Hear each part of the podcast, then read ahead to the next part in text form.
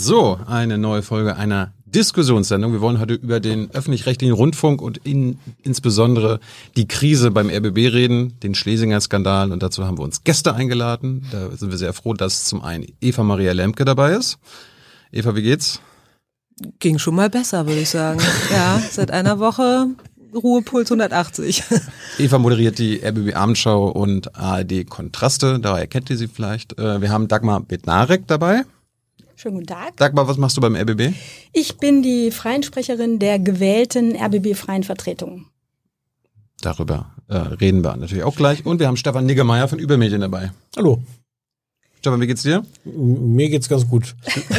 Das Geschäft, hab, hab, das Geschäft brummt äh, ja, dank des klingt, Skandals, oder? Das klingt zynisch, aber tatsächlich ist es so.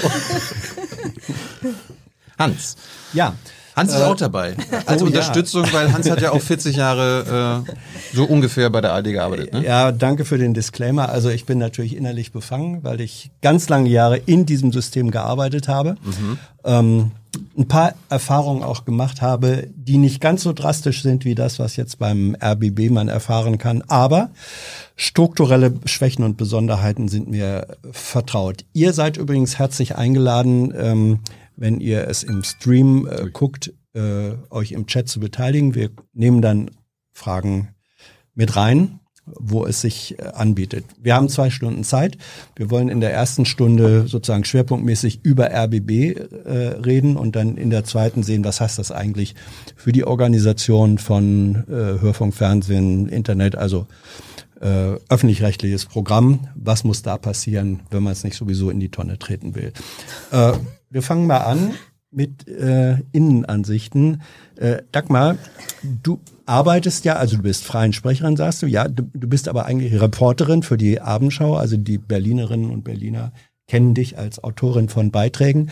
Ähm, wie war für dich, äh, wie waren für dich die letzten zwei Monate? Sagen wir mal so seit Juni als äh, fester Teil des äh, RBB-Produktionspotenzials. Die letzten zwei Monate kann ich jetzt gar nicht, also den Zeitraum könnte ich gar nicht so äh, fixieren. Also ich weiß, was in der letzten Woche los war, da kann ja. ich gerne gleich noch was zu sagen. Äh, und die letzten Monate sind eigentlich äh, viele letzte Monate, nämlich ja. seitdem wir unter diesem enormen Sparbru äh, Spardruck äh, arbeiten. Also gerade die freien Kolleginnen und Kollegen. Und das kann man nicht auf zwei Monate festsetzen. Ja. Das ist jetzt schon, also Abschaffung von ZIP, äh, Stichwort, haben vielleicht einige mitbekommen, also Regionalmagazin, was eingestellt eingestampft wurde. Da ging es so los mit den, ähm, äh, sag ich mal, mit äh, den Turbulenzen im Hause, jedenfalls unter den freien Kolleginnen und Kollegen. Ich hatte die letzten zwei Monate erwähnt, weil das ja so ungefähr der Zeitraum ist, in dem, sagen wir mal, die Personale, Personalie Schlesinger und das, was sich damit verbindet, öffentlich bekannt geworden ist. Und das ist dann natürlich, äh, war das natürlich auch Diskussionsthema äh, im Haus bei euch? Also das war die die Frage. War die, wie wie war und wie ja wie war und wie ist euer interner Kenntnisprozess, Erkenntnisprozess, Diskussionsprozess? Äh, tatsächlich ist es ja so, dass wir zu Beginn ähm, alles erfahren haben, so wie die breite Öffentlichkeit draußen auch, mhm. äh, aus den Medien, aus den Zeitungen. Man stand morgens auf, schlug die Zeitung auf und hat gesagt, um Gottes Willen, was ist denn da schon wieder los? Äh, da war intern äh, nichts bekannt, jedenfalls äh, mir nichts bekannt. Ich wurde auch immer gefragt, aber so Flurfunk oder so, da muss doch irgendwas, muss man doch da. Nein, also kann ich sagen, ich und die Menschen, die mich so umgeben haben, mit denen ich zu tun hatte und habe in den Redaktionen, die haben von den Vorwürfen, die ja dann immer massiver wurden, nichts gewusst. Und wir saßen ja dann so ein bisschen auch wie das Kaninchen vor der Schlange und haben gedacht, hm, mal gucken, was da ja noch so alles passiert. Und zunächst gilt ja mal, gilt es ja immer noch, aber zunächst ist ja auch mal die Unschuldsvermutung. Mhm.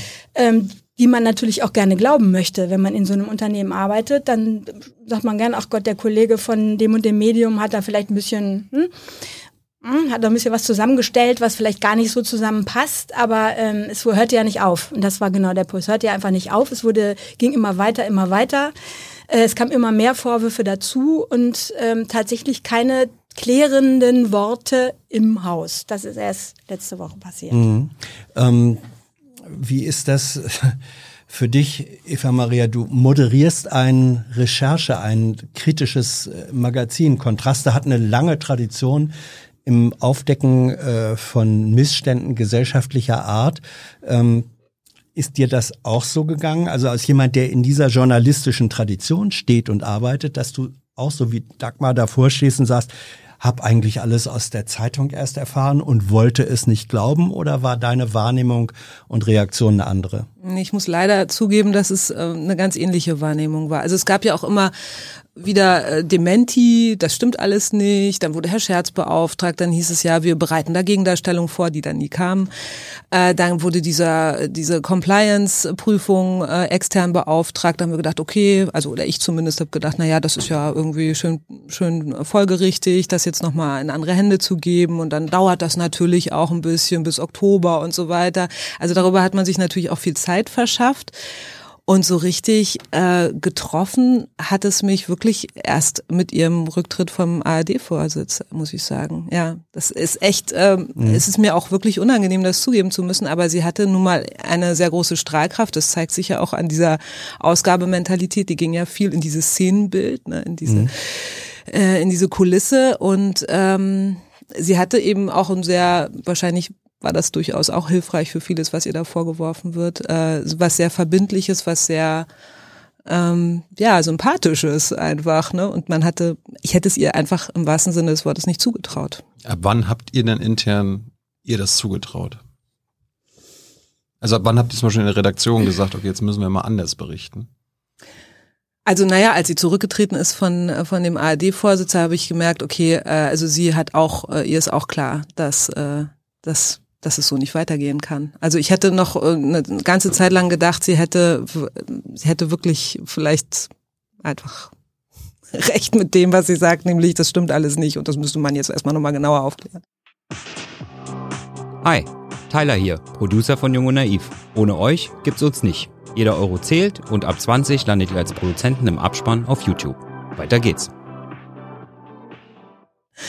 Aber ich, ich, ja. ich habe mich ja gefragt, ich habe ich hab mal nachgeguckt, Abendschau. Also ich meine, ja, die ja. ersten Berichte gingen ja am 23. Juni los, also von, mhm. von Business Insider. Und äh, 6. Juli wurde ja nachgelegt. Ihr habt ja quasi bis vor ein oder zwei Wochen mhm. nicht wir waren ich, so Nordkorea-esk, ne? Also so, ja, so, so äh, ja, Regierungssprecher. Es wird dementiert von der Intendantin genau. und so, ne? Das ihr habt, ihr habt nicht so die andere Seite gehört, ihr habt nicht den Business Insider-Kollegen mhm. eingeladen und ihn mal reden lassen. Das stimmt. Warum, das warum nicht? In dem guten Glauben, dass das alles schon seine Richtigkeit haben wird, wahrscheinlich, muss ich echt so sagen. Also wir waren im Grunde, wenn man die Relotius-Affäre nimmt, waren wir der mhm. Ulrich Fichtner und nicht der Juan Moreno. Ja, ja. wirklich. Also wir haben es einfach nicht glauben wollen. Ja, aber das ist, also das ist etwas, äh, wo ich mich frage, wie kann es sein, dass Menschen, und ihr seid beide kritische Journalistinnen, das ist sozusagen ja, ist, es ist ja eigentlich Berufsgenetik, dass man sagt, erstmal nicht gleich alles glauben, sondern kritisch rangehen und ist nicht vielleicht doch was dran an den Vorwürfen. Äh, wieso hat, hat dieser, ähm, dieser Mechanismus da auf einmal anscheinend ausgesetzt oder kam erst sehr spät in Gang? Woran liegt das? Habt ihr eine Erklärung dafür? Also ich würde wie Eva sagen, es ist erstmal diese Unschuldsvermutung. Wir sind kritische Journalistinnen und Journalisten und glauben erstmal auch nicht alles. Und wenn dann was aufgebracht wird, dann finde ich, muss man das auch erstmal prüfen können. Jetzt war das so eine Vielzahl von Vorwürfen, die in dem ersten Beitrag ja auch vom ja. Business Insider kam, wo wir gar, also ich keinen Überblick hatte und ich sagen konnte, hm, da wird aber was dran sein. Also es war äh, so eine Gemengelage, wo man durchaus auch noch äh, hausintern denken konnte, ja, ist vielleicht ein bisschen was zusammengewürfelt, ist vielleicht mhm. auch ein bisschen Stimmungsmache dabei. Also ich, also ich persönlich, ich war mir nicht sicher, was ist da so dran. Aber tatsächlich war dieser Impuls zu sagen, Mensch, jetzt müssen wir doch aber mal selber gucken, was ist denn da eigentlich, ja?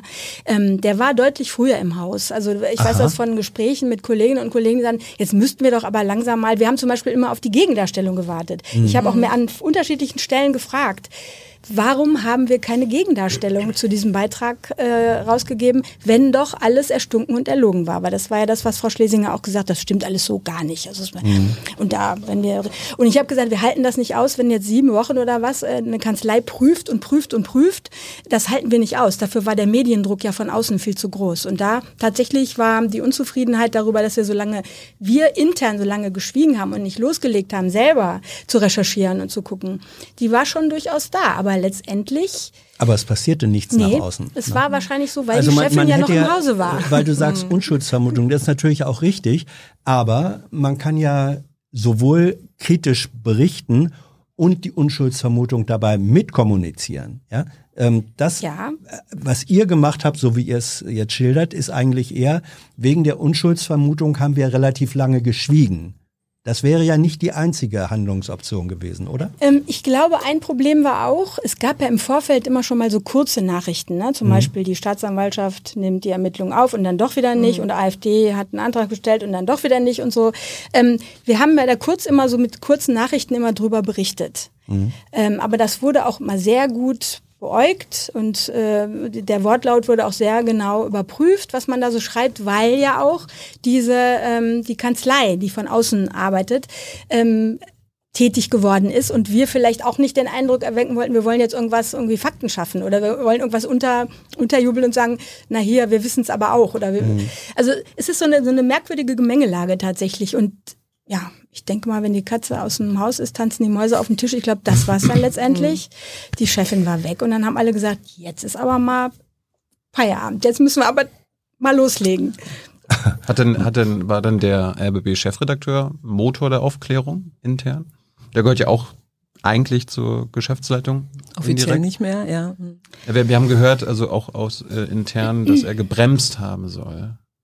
Bei Also der- Motor, bei der, ich glaube, das ist so. Also Motor würde ich jetzt nicht sagen. Ich möchte jetzt Motor würde ich auch nicht Falsches sagen. Nee, nee, auf jeden Fall. Es hat natürlich auch viel, äh, ich glaube, bei vielen hat auch diese, diese bis heute bestehende Lesart der Kampagne verfangen, so, ne? Also die da draußen, gerade die Springerpresse, die äh, will uns Böses. Es ist, geht ja auch da vieles durcheinander. Es überlagert sich natürlich auch zu einem absolut finsteren Gesamtbild, aber dieser Dienstwagen ist ja eine völlig andere Geschichte als die Berateraffäre zum Beispiel. Oder die Beratervertragsaffäre äh, wo da so quasi äh, wirklich Vetternwirtschaft im Raum steht.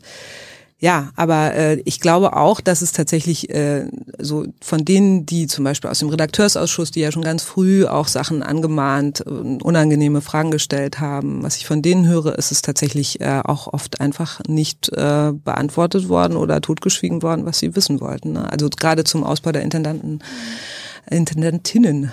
Etage, dem 13. Stock, dem ominösen. Stefan, ähm, du, du bist einer derjenigen gewesen, die als allererste, und zwar jenseits sozusagen Business Insider, das ist ein Springer-Medium, und dann sind eine Weile später auch andere äh, Springer-Medien, Bild und BZ und so weiter drauf eingestiegen. Das ist ja nicht deine Verortung. Ähm, du bist ein kritischer Medienjournalist. Ab wann hast du das als ein seriöses, tiefgreifendes und hochproblematisches Thema ernst genommen und wodurch kam das?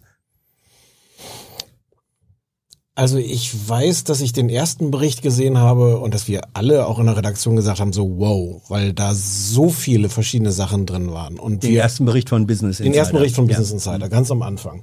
Und auch nicht beurteilen konnten, was stimmt jetzt davon. Ich weiß auch, dass uns Leser auch äh, schon früh gefragt haben, warum macht ihr nicht was dazu? Und wir so sagten, offensichtlich hat da irgendjemand ganz tolle Unterlagen. Wir haben die nicht. Wir haben jetzt auch keine Quellen, die uns die zustecken. Also wir waren auch so ein bisschen äh, überfordert damit. Ähm, und also ich glaube, es, es sind zwei Sachen, die, die dazu geführt haben, dass ich irgendwann auch dachte, okay, das geht so nicht weiter. Das eine ist, dass wirklich so viele Vorwürfe plötzlich im Raum standen, die alle unterschiedlich waren, die aber alle so ein Gesamtbild erzeugten von, da hat jemand wirklich irgendwie verloren, den, die, die Bodenhaftung oder das Gefühl dafür, was ist eigentlich mein Job hier als Intendantin, was kann ich machen, was sollte ich nicht machen. Ähm, das war das eine, dass man sagen konnte, wir wissen nicht, ob alle Vorwürfe stimmen, aber das Gesamtbild ist wahnsinnig stimmig. Stefan, ähm, es gibt eine, eine äh, im Chat sagen eine ganze Reihe von Leuten, äh, fass doch noch mal bitte zusammen, worum geht es eigentlich? Was viel sind die Spaß. Vorwürfe? Ja, da Kann das jemand? Viel Wollen es mit verteilten Rollen machen, Alter? ja, genau. Fangen wir mal an, Stefan. Ich glaube, die, die gravierendsten, äh, aber am schwersten nachzuvollziehenden Vorwürfe sind tatsächlich die um äh, Beraterverträge. Dass es Ja. einen Filz gab und das problematischste Verhältnis, das Welche, kann man, welche Art von Beraterverträgen waren das? Oder sind es, das? Der RBB wollte ein neues digitales Medienhaus bauen. Mhm. Ähm, und das hat dann diese ganzen, das wird dann ausgeschrieben und dann werden Leute gesucht und dann wird es teurer und dann passieren alle möglichen Sachen. Und der Vorwurf äh, war, dass dafür Berater auch für viel Geld engagiert wurden, die einen Kontakt hatten, mindestens zu dem Verwaltungsratschef des RBB, Wolf-Dieter Wolf. Ein Immobilienunternehmer. Ein Immobilienunternehmer. Ist das ein echter Name? Ja. Das ist vermutlich sein echter Name. Ähm, der sehr rührig ist, sehr aktiv und ich glaube ähm, wirklich auch so ein, so ein nochmal so ein Überbleibsel, glaube ich, von so einem Westberliner. Ich hätte jetzt fast wieder Filz gesagt, das kann ich nicht beweisen, aber von jemandem, der sehr, sehr Netzwerke sehr knüpft und pflegt. Ähm, der zum Beispiel auch gleichzeitig Aufsichtsratschef der Berliner Messe war. Praktisch. Ähm, ja. Und es gibt da eine Vielzahl von Vorwürfen, die im Grunde darauf hinausläuft, dass man ähm, da Leute begünstigt hat, dass der RBB im Grunde Leute angestellt hat, ähm, auf wo, wo das Verhältnis zu, zu Wolf-Dieter Wolf so war, dass man sich da irgendwie sich Gefälligkeiten zumindest äh, so gegenseitig gegönnt hat. Das ist glaube ich immer noch, du hast es so ähnlich gesagt, ich glaube immer noch der gravierendste Vorwurf, aber natürlich wahnsinnig schwer zu durchschauen. Und es ist auch immer noch, glaube ich, unübersichtlich, genau die Gemengelage. Wer hat wann wen gekannt? Wusste der RBB, dass es diese Beziehungen bes- besteht und welche nicht? Ähm, das ist schwer zu durchschauen, aber auch da gibt es so einen Teil, der, der wieder dann zu einem einfacheren Gesamtbild wird. Frau Schlesinger als Intendantin und Wolf-Dieter Wolf als Chef des Verwaltungsrates. Der ist eigentlich ihr oberster Aufseher. Die scheinen aber ein Verhältnis gehabt zu haben, was eher eins war, wo man sich gegenseitig mal was Gutes tut. Und das ist so, so jetzt mein Versuch zu sagen, ähm, we- weswegen es irgendwann aus dieser Geschichte, die wahnsinnig komplex war, auch so Dinge gab, die man schon relativ einfach erzählen kann, wo das, wo das Problem ist. Die anderen Sachen, die alle dazu kamen, sind, dass äh, sich dann rausstellte, dass sie einen Dienstwagen, also rausstellte, auch Business Insider hat auch das veröffentlicht. Sie hat einen Dienstwagen im Wert von über 140.000 Euro. Ähm, was ist es, ein Audi? Geleast. Audi, Audi, A8? Audi A8. Audi A8. Ich kenne mich überhaupt nicht aus mit Autos. Ich auch nicht. Bin auch Ich musste es auch lernen. Ich wusste nicht, was das Ich wusste auch gar nicht, dass es ist. so viel so teure Autos 400, überhaupt gibt. von Audi. 435 PS, glaube ich. Ähm, und einem äh, absurden Preisrabatt von 70 Prozent, wo auch irgendwie im Vertrag festgeschrieben war, ähm, dass das nicht öffentlich werden darf. Also von Seiten von, von Audi ähm, sollte das auch niemand wissen. Ähm, was natürlich so ein lustiges, so ein lustiger Doppelskandal im Grunde ist. Äh, also einerseits ist das Auto zu teuer und andererseits ist aber auch der Rabatt zu groß. Also dass man sofort sich fragt, ist das eigentlich in Ordnung? Da gibt es dann so Fragen, ist das zum Beispiel nach den äh, RBB-internen Richtlinien, durfte sie das machen? Also es gibt so Richtlinien, Compliance-Richtlinien, die im Grunde sagen, man darf so Vorteile annehmen, wenn das übliche Vorteile sind, die jeder kriegen kann. Ja, jeder von uns kriegt 70 Prozent. Genau. Also das an der Stelle äh, sehr unwahrscheinlich. Wusste ich gar nicht. Nur keiner wusste was. Da, also äh, unser Nee. derzeitiger Intendant, der Geschäftsführende, der sagt auch, er wusste nichts von dem Deal mit diesem Dienstwagen. Ich frage mich, wer hat den Deal gemacht? Äh, das weiß ich auch nicht. Wolf, Wolf, ich weiß nicht, ob das auf Wolf-Dieter Wolf dann auch abzeichnet. ähm, es gibt, so- soll, ich, ja. soll ich die gerade nochmal Ja. durchgehen, die anderen? Ja. Ähm, es gibt, es gibt äh, Frau Schlesinger hatte die Idee, ähm, zu Abendessen zu sich nach Hause einzuladen. Wichtige Menschen Mhm. aus, äh, aus Berlin und ich glaube auch nicht nur aus Berlin. Ähm, und hat diese, äh, hat dann so ein Catering bestellt und hat dann das abgerechnet mit dem RBB. Ähm, da gibt es einmal auch die Frage, waren diese Abrechnungen korrekt? Und zum anderen gibt es auch die grundsätzliche Frage, ist das eigentlich wirklich eine gute Idee, bei sich zu Hause solche, sowas zu veranstalten, was irgendwie dienstlich ist, aber dann in ihrem privaten Umfeld? Ähm, und dann kann man jetzt jedes Detail nach Belieben wieder skandalisieren. Man kann die, die Preise auch zu hoch finden, durfte sie so viel Geld ausgeben. Es tauchten dann ganz viele Ungereimtheiten auf, dass plötzlich auch Leute sagten, Moment mal, erstens, ich war da gar nicht.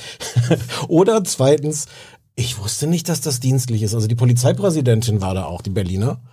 Ähm, die darf auf gar keinen Fall irgendwelche Vergünstigungen annehmen. Und die hat dann ziemlich schnell gesagt, ich wusste nicht, dass der RBB das bezahlt. Und wenn ich das gewusst hätte, hätte ich für meinen Teil selber bezahlt. Das muss sie schon, aufgrund ihrer eigenen Compliance-Regeln muss sie das schon sagen. Naja, und sie hat ja auch erklärt, ähm, dass nach ihrem Eindruck oder ihrer Erinnerung, dass äh, private Freundschaftstreffen waren, die nicht Einweihung, irgendwie- Einweihung der neuen Wohnung. Einweihung der neuen Wohnung. Ähm, ist das, Stefan, Korruption? worüber da geredet oder äh, vorgeworfen oder gemutmaßt wird. Korruption ist ja was anderes noch oder nicht identisch automatisch mit Begünstigung, mit Vorteilsnahme. Ähm, und Korruption ist aber natürlich im Moment das Schlagwort, äh, was auch öffentlich kursiert. Aus deiner Kenntnis der Das weiß ich Verhältnisse. nicht. Also das könnte ich jetzt nicht behaupten, dass es das ist. Mein Gefühl ist, dass es eher ähm, na, fehlende Sensibilität klingt jetzt so harmlos, aber das ist eigentlich genau das ist so ein, so ein fehlendes Gefühl dafür, was kann ich mir erlauben, unabhängig auch von der Frage, ob das juristisch erlaubt ist oder nicht. Ich könnte nicht behaupten, dass es Korruption ist, aber da ermittelt ja jetzt die Staatsanwaltschaft, also da finde ich, muss man dann auch wirklich sagen, das muss man abwarten, was die rauskriegen. Also es könnte alles legal gewesen sein, aber nicht legitim. Ja, Genau. genau. Es ist eigentlich, äh, verdichtet sich bei allem, auch mit dem Ausbau der Intendantinnen-Etage. Äh, Etage. Der- Haben wir noch gar nicht genau, gesprochen. noch gar nicht drüber gesprochen. Der drei- Die 13. Etage, die dann in so zwei äh, Schritten so erst Ja, quasi erzähl doch mal, du warst ja gelegentlich in diesen Räumlichkeiten. Ich war gelegentlich in diesen Räumen und ich Wow, konnte nicht ja. glauben, wie, Ja. auf was für teuren Sesseln ich da mich Hat gebettet habe. gewusst, Hat ne? man nicht gesehen oder gewusst. Ich meine, klar, ist jetzt kein Preisschild dran, aber es ist auch nicht jetzt, es ist nicht äh, der, der Palast, den man sich Keine vielleicht vorstellt, wenn man hört. Auch Es ist also quasi im ersten Schritt 600.000 und im zweiten, glaube ich, auch nochmal. Also insgesamt waren es ein- 1,4 Millionen, die in diese Etage geflossen sind. Ähm, da zeigt sich eben auch, also natürlich kann man sich, äh, kann man sagen, okay, wir brauchen einen, eine gewisse Repräsentanz äh, irgendwie für den ARD-Vorsitz. Auf der anderen Seite verdichtet sich da eben, genau wie bei diesen Abendessen, das Gefühl der Maßlosigkeit. Ne? Also es ist einfach, äh, natürlich äh, gönnt die, gönne ich jedem seinen Massagesitz irgendwie äh, und äh, da- da steht eben auch einer nochmal in der, in der Etage.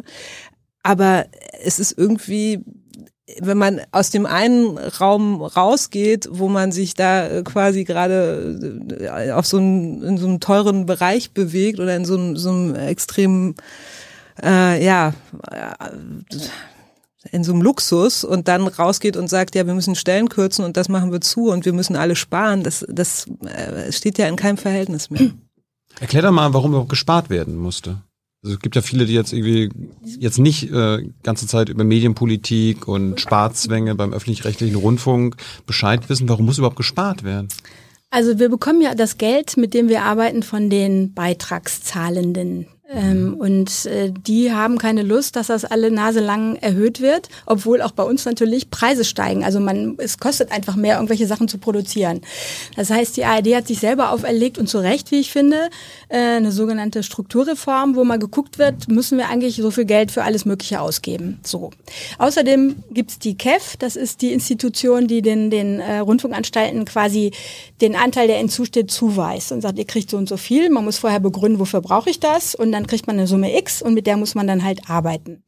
Und die Summe wird nicht größer, sondern kleiner, eben we- wegen der gestiegenen Kosten auch. Und so muss man sich überlegen, auch als Haus, als ARD-Anstalt, wo setze ich mein Geld ein und wo tue ich es nicht? Oder was spare ich mir und was äh, kann ich mir erlauben? Und diese beiden Töpfe haben jetzt nichts miteinander direkt zu tun. Also die Ausstattung der Intendantin-Etage hat jetzt nichts mit, äh, mit einem Sparzwang im Programm direkt zu tun. Es ist aber die Frage der Haltung.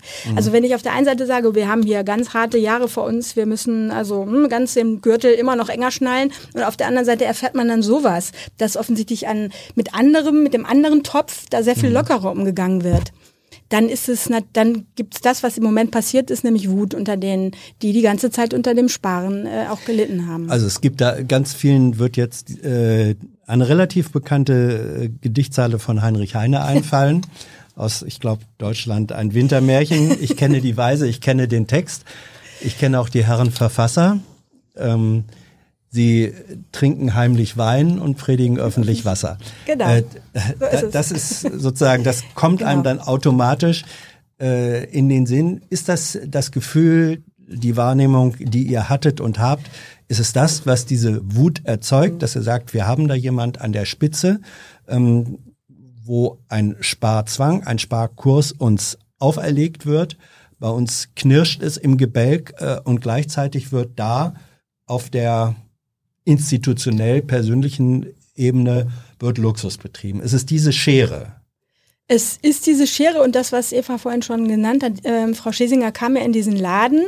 Wir haben ja, uns heftet ja so ein bisschen das Etikett an, so ein bisschen verstaubt, so ein bisschen piefig und so. Und sie Mhm. kam in den Laden und hat wirklich einen rechten frischen Sprung, Schwung mitgebracht. Deswegen ist man ihr auch so gerne gefolgt. Das war Also- 2016, ne? Genau, 2016. Kam sie und hat wirklich die Leute mitgenommen durch die Art und durch dieses, äh, wir verpassen uns ein besseres Image, wir sind frecher, wir sind wichtiger, machen uns wichtiger in der ARD und solche Sachen. Das hat die Leute begeistert. Und da war, ist man dann vielleicht auch gerne gefolgt und hat gesagt, na ja, klar, wir müssen aber sparen und wir wollen aber auch eine Rolle spielen und so. Da schluckt man sowas, glaube ich. Ähm, das bröckelte ja dann jetzt erst, äh, wo wir sagen, wofür haben wir das eigentlich gemacht? Also ja, also wir haben tatsächlich, sind dem gefolgt und haben das auch eingesehen. Und auf der anderen Seite kann es ja so eng nicht gewesen sein. Das ist das, was die, was so diese Wut hervorgebracht hat. Aber ich glaube, der Tropfen, das habe ich heute auch schon ein paar Mal gesagt, weil es wirklich so ist, der Tropfen, der das fast zum Überlaufen gebracht hat, war diese, diese Kopplung der Unternehmensziele mit sogenannten leistungsabhängigen äh, Das musst du Vergütungen. erklären. Gehaltsanpassung. Ja, das müsst Wir dürfen nicht mehr erklären. Bonus sagen, weil Ja. Bonus Ja, ja. ist, hat uns auch der Ja, ja. Chefredakteur gesagt, darf Ja. man nicht sagen, es ist kein Bonus, sondern Ja. Der Wobei Chefredakteur es in- gibt euch eine. in Äh, einigen Teilen, wie voll. man jetzt auch schon sehen konnte, doch ein Bonus ist, weil es eben nicht nur auf das hundertprozentige Gehalt äh, irgendwann raufgestockt wurde, sondern durchaus auch äh, über auf 125 zumal Prozent ging oder so. wissen, Ne? was die, was die GL, die Geschäftsleitung bekommen hat. Das Ja, ist nicht aber, öffentlich. aber Das ist ja diese doch, erklär doch Scheibchentaktik, noch mal also- bitte, äh, Ja. wie dieses Prinzip aussah. Also du sagtest eben, es gab erfolgs- oder zielabhängige Gehaltsanteile. Das heißt, äh, die Damen und Herren da in der in den Chefetagen, also das sind ja AT-Verträge, außertarifliche äh, Verträge, die hatten Gehaltsanteile, die waren ergebnisabhängig, erfolgsabhängig. Genau. So, worin bestand der Erfolg, der erfüllt werden musste, damit sie diese Gehaltsanteile bekamen? Das ist uns ebenfalls ein, in vielen Fällen ein Rätsel, muss ist ich sagen. immer Es ist, ja, es ist tatsächlich, das ist genau diese Scheibchentaktik, die jetzt gefahren wird. Und das ist also, wenn Transparenz äh, ausgerufen wird, ist es tatsächlich so, also wir wussten zum Beispiel von den Gehältern, auch äh, vom Intendantinnengehalt, aber wir wussten nicht, dass es noch geheime Boni gibt, über die eben keiner, über die mehr oder weniger Stillschweigen vereinbart wurde. Und diese, diese Aufstockung, die konnte jetzt jeder bei diesen ähm, äh, Online-Betriebsversammlungen, wo wir dann, oder Belegschaftsversammlungen, wo wir dann zu Hunderten äh, da äh, Fragen stellen konnten. Äh, da hat, haben dann einige aus der Geschäftsleitung das offengelegt, aber andere eben auch nicht. Also es läuft total auf freiwilliger Basis und äh, es von meinen Dafürhalten sind es ganz normale ähm, Aufgabenbereichsdinge. Also jemand, der ein Programmdirektor ist, der hat finde ich die Aufgabe, eine gewisse, meinetwegen eine gewisse Quote zu erfüllen oder äh, einen, einen neuen Schub in irgendeinen Programmbereich zu geben, der bislang noch nicht so gut läuft, den Vorabend zum Beispiel. Also uns sollen die Ziele noch mitgeteilt werden, das sollen wir noch erfahren. Es gibt so Bereichsziele und äh, Unternehmensziele. Unternehmensziel ist einfach, das äh, kommuniziert der Sender auch nach außen. Ne? So, wir wollen ver verankert sein in der Region und wir sind immer am Puls der Zeit und solche Sachen. Äh, das ist aber sind aber nicht unbedingt die Bereichsziele, Ziele, wo es dann nochmal extra Geld für gegeben hat. Äh, interessant ist ja, dass wir bis heute nicht wissen, was die Intendantin tatsächlich verdient hat, weil die hat ja auch noch einen Bonus bekommen über das hinaus, was jetzt bekannt ist. Ähm, die Geschäftsleitung wie, hat wie, wie kann das sein bei, einem Öffn bei einer öffentlich-rechtlichen Anstalt, dass ist sie eine das gute Frage, nicht? ja. Das wurde- also- Das ist eine gute Frage, weil Also- das der Verwaltungsrat macht sowas und der ist aber nicht öffentlich. Der ist ja, daneben dürfen wir ja nicht teilnehmen. Und es Also das gibt scheint auch der, der Chef, es gab so ein paar Sachen auch, wo der Verwaltungsrat gesagt hat, wir wussten das auch nicht, die also direkt verhandelt wurden zwischen dem Chef des Verwaltungsrats und der Intendantin. genau. Ähm, ja. Und ich glaube, es, äh, also das ist halt auch so ein doppeltes Ärgernis. Also der Ärger im RBB ist, glaube ich, dass es da also eine extra Belohnung gibt. Jemand, der ohnehin schon 300.000 Euro im Jahr verdient, kriegt im Zweifel vielleicht noch mehr, wenn er es schafft, Geld zu sparen, äh, Mitarbeiter zu entlassen, da Honorare zu deckeln. Also dass das Leute ärgerlich macht, ist schon klar. genau. Es gibt aus Sicht des Beitragszahlers gibt es halt auch noch die, die Ebene des Ärgers, dass das halt auch so intransparent ist. Es sind seit ein paar Jahren werden diese Intendantengehälter werden öffentlich gemacht, was gut und richtig ist, genau. was auch immer wieder skandalisiert wird. Da muss man dann durch, dass man dann halt auch diskutiert, hm, ist das zu viel oder zu wenig. Aber jetzt stellt sich plötzlich raus, beim RBB ist das gar nicht unbedingt dann das tatsächliche Gehalt, sondern es gibt noch geheime Bonuszahlungen. Und das geht natürlich gar nicht zu sagen, hier Transparenz, das ist unser Gehalt. Und dann macht man so ein kleines Sternchen, unsichtbares dran, könnte noch was da drauf kommen. Also Ja. witz, witzig ist ja, oder gar nicht witzig, aber es so ist es halt, dass unter der Vorgängerintendantin dieses äh, fein ziselierte Bonussystem äh, mit der Firma Kienbaum ja damals mhm. ausgearbeitet wurde. Äh, Frau Reim hat aber weder sich noch der Geschäftsleitung. Das war die vorherige das, Intendantin. Das war die vorherige Intendantin. Ja. Äh, die hat aber weder sich noch der Geschäftsleitung das zugestanden. Das kam erst mit äh, Patricia Schlesinger. Die hat es dann ausgeweitet auf sich und auf die Geschäftsleitung und auf die Atela und die Riege darunter. Ich weiß jetzt nicht genau, wie tief es geht, aber ähm, und der Programmdirektor hat, glaube ich, in deiner Sendung oder äh, auf jeden Fall in unserer Abendschau zugegeben, ja, ähm, er hat diese leistungsabhängige Vergütung dafür bekommen, dass er ZIP eingestellt hat, weil er für die Neustrukturierung des Vorabends zuständig also ZIP, war. Äh, zu Hause in Berlin und Brandenburg, zu Hause in Berlin 70 und Brandenburg, Mitarbeitende, die da quasi dann plötzlich dann also der, er wurde dafür er, er wurde er dafür, dafür, honoriert, genau. dass er im Programm eingespart genau, hat. Richtig. Und das hat er euch zugegeben, live on air? Das hat er live on air zugegeben. Das hat er auch vorher schon in einer, in seiner Versammlung zugegeben. Äh, aber, aber er ist so ziemlich der Einzige, der auch offen mhm damit umgeht, was seine Ziele waren. Unser Produktionsdirektor hat auch äh, Ziele genannt, aber nicht gesagt, wie das irgendwie mhm. zusammenhängt. Der Unterhaltungschef hat auch Ziele mhm. genannt. Ja. Mhm. Aber und dann kommt nämlich, um den Kreis vielleicht ein bisschen zu schließen, auch noch zu diesen Essen und so weiter. Das sind ja alles Dinge, die irgendwie quasi ein Bild ergeben.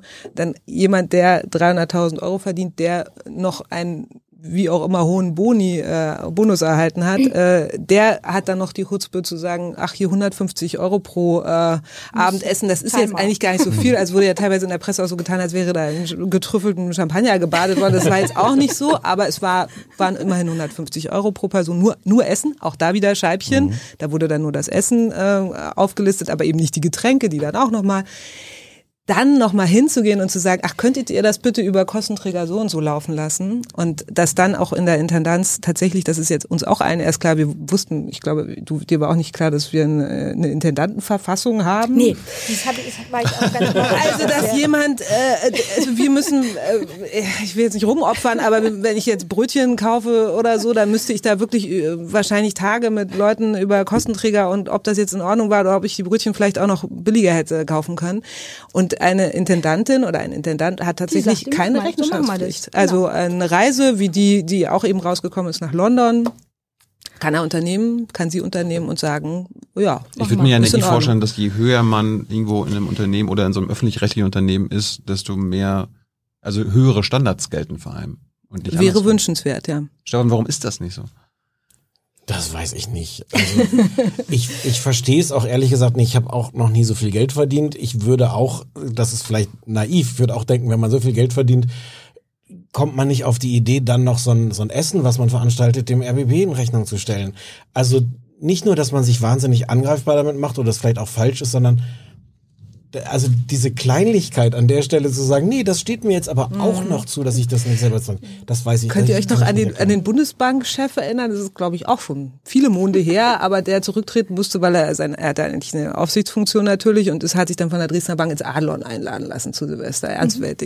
Und der hat den schönen Satz gesagt, soll ich das etwa alles selbst bezahlen? Und das ist so ein bisschen der Geist, der da durchscheint, ja. Es gibt aber so, so fühlt sich das auch an. Also ich habe jetzt nicht, was, ob ihr da eher Antworten drauf habt, was mit Frau Schlesinger so persönlich passiert ist auf der Ebene. Ähm, aber das ist so auch die laienhafte Erklärung dafür, dass man dann wirklich irgendwann abhebt, wenn man das dann alles, wenn man so einen, so einen Dienstwagen dann bekommen kann, dass man vielleicht dann auch irgendwann das Gefühl hat, der steht mir jetzt auch zu. Also das ist jetzt nicht nur ein Geschenk oder womöglich ein Luxus, sondern nee, ich feiere damit. Also natürlich ist das in Ordnung. Gibt übrigens äh, noch zwei weitere A8 äh, bei der ARD, nämlich beim MDR. Da fährt auch die Programmdirektorin und die Intendantin einen A8. Ja, der ich finde das sehr schön. Sehr süß fand ich jetzt auch die Einlassung von Torburo, dass er zwar Massagesitze habe in seinem 7er BMW, aber, aber sie nicht benutzt. nutze. Also so, ich, ich habe nicht inhaliert, äh, so quasi. Äh, ja, ist das wirklich jetzt so die Ebene, auf der wir reden wollen? Ich weiß es nicht. Da, da geht es mir ein bisschen zu weit. Aber es ist halt auch da, dass also ich finde, man kann ein Stück weit kann man das verteidigen, weil eine, eine Argumentation ist ja auch, um jetzt einmal, einmal kurz so die andere Seite einzunehmen, mhm. dass diese Intendanten halt viel durch die Gegend fahren und dann ist es mhm. schon sinnvoll, wenn die da eine Art fahrendes Büro haben.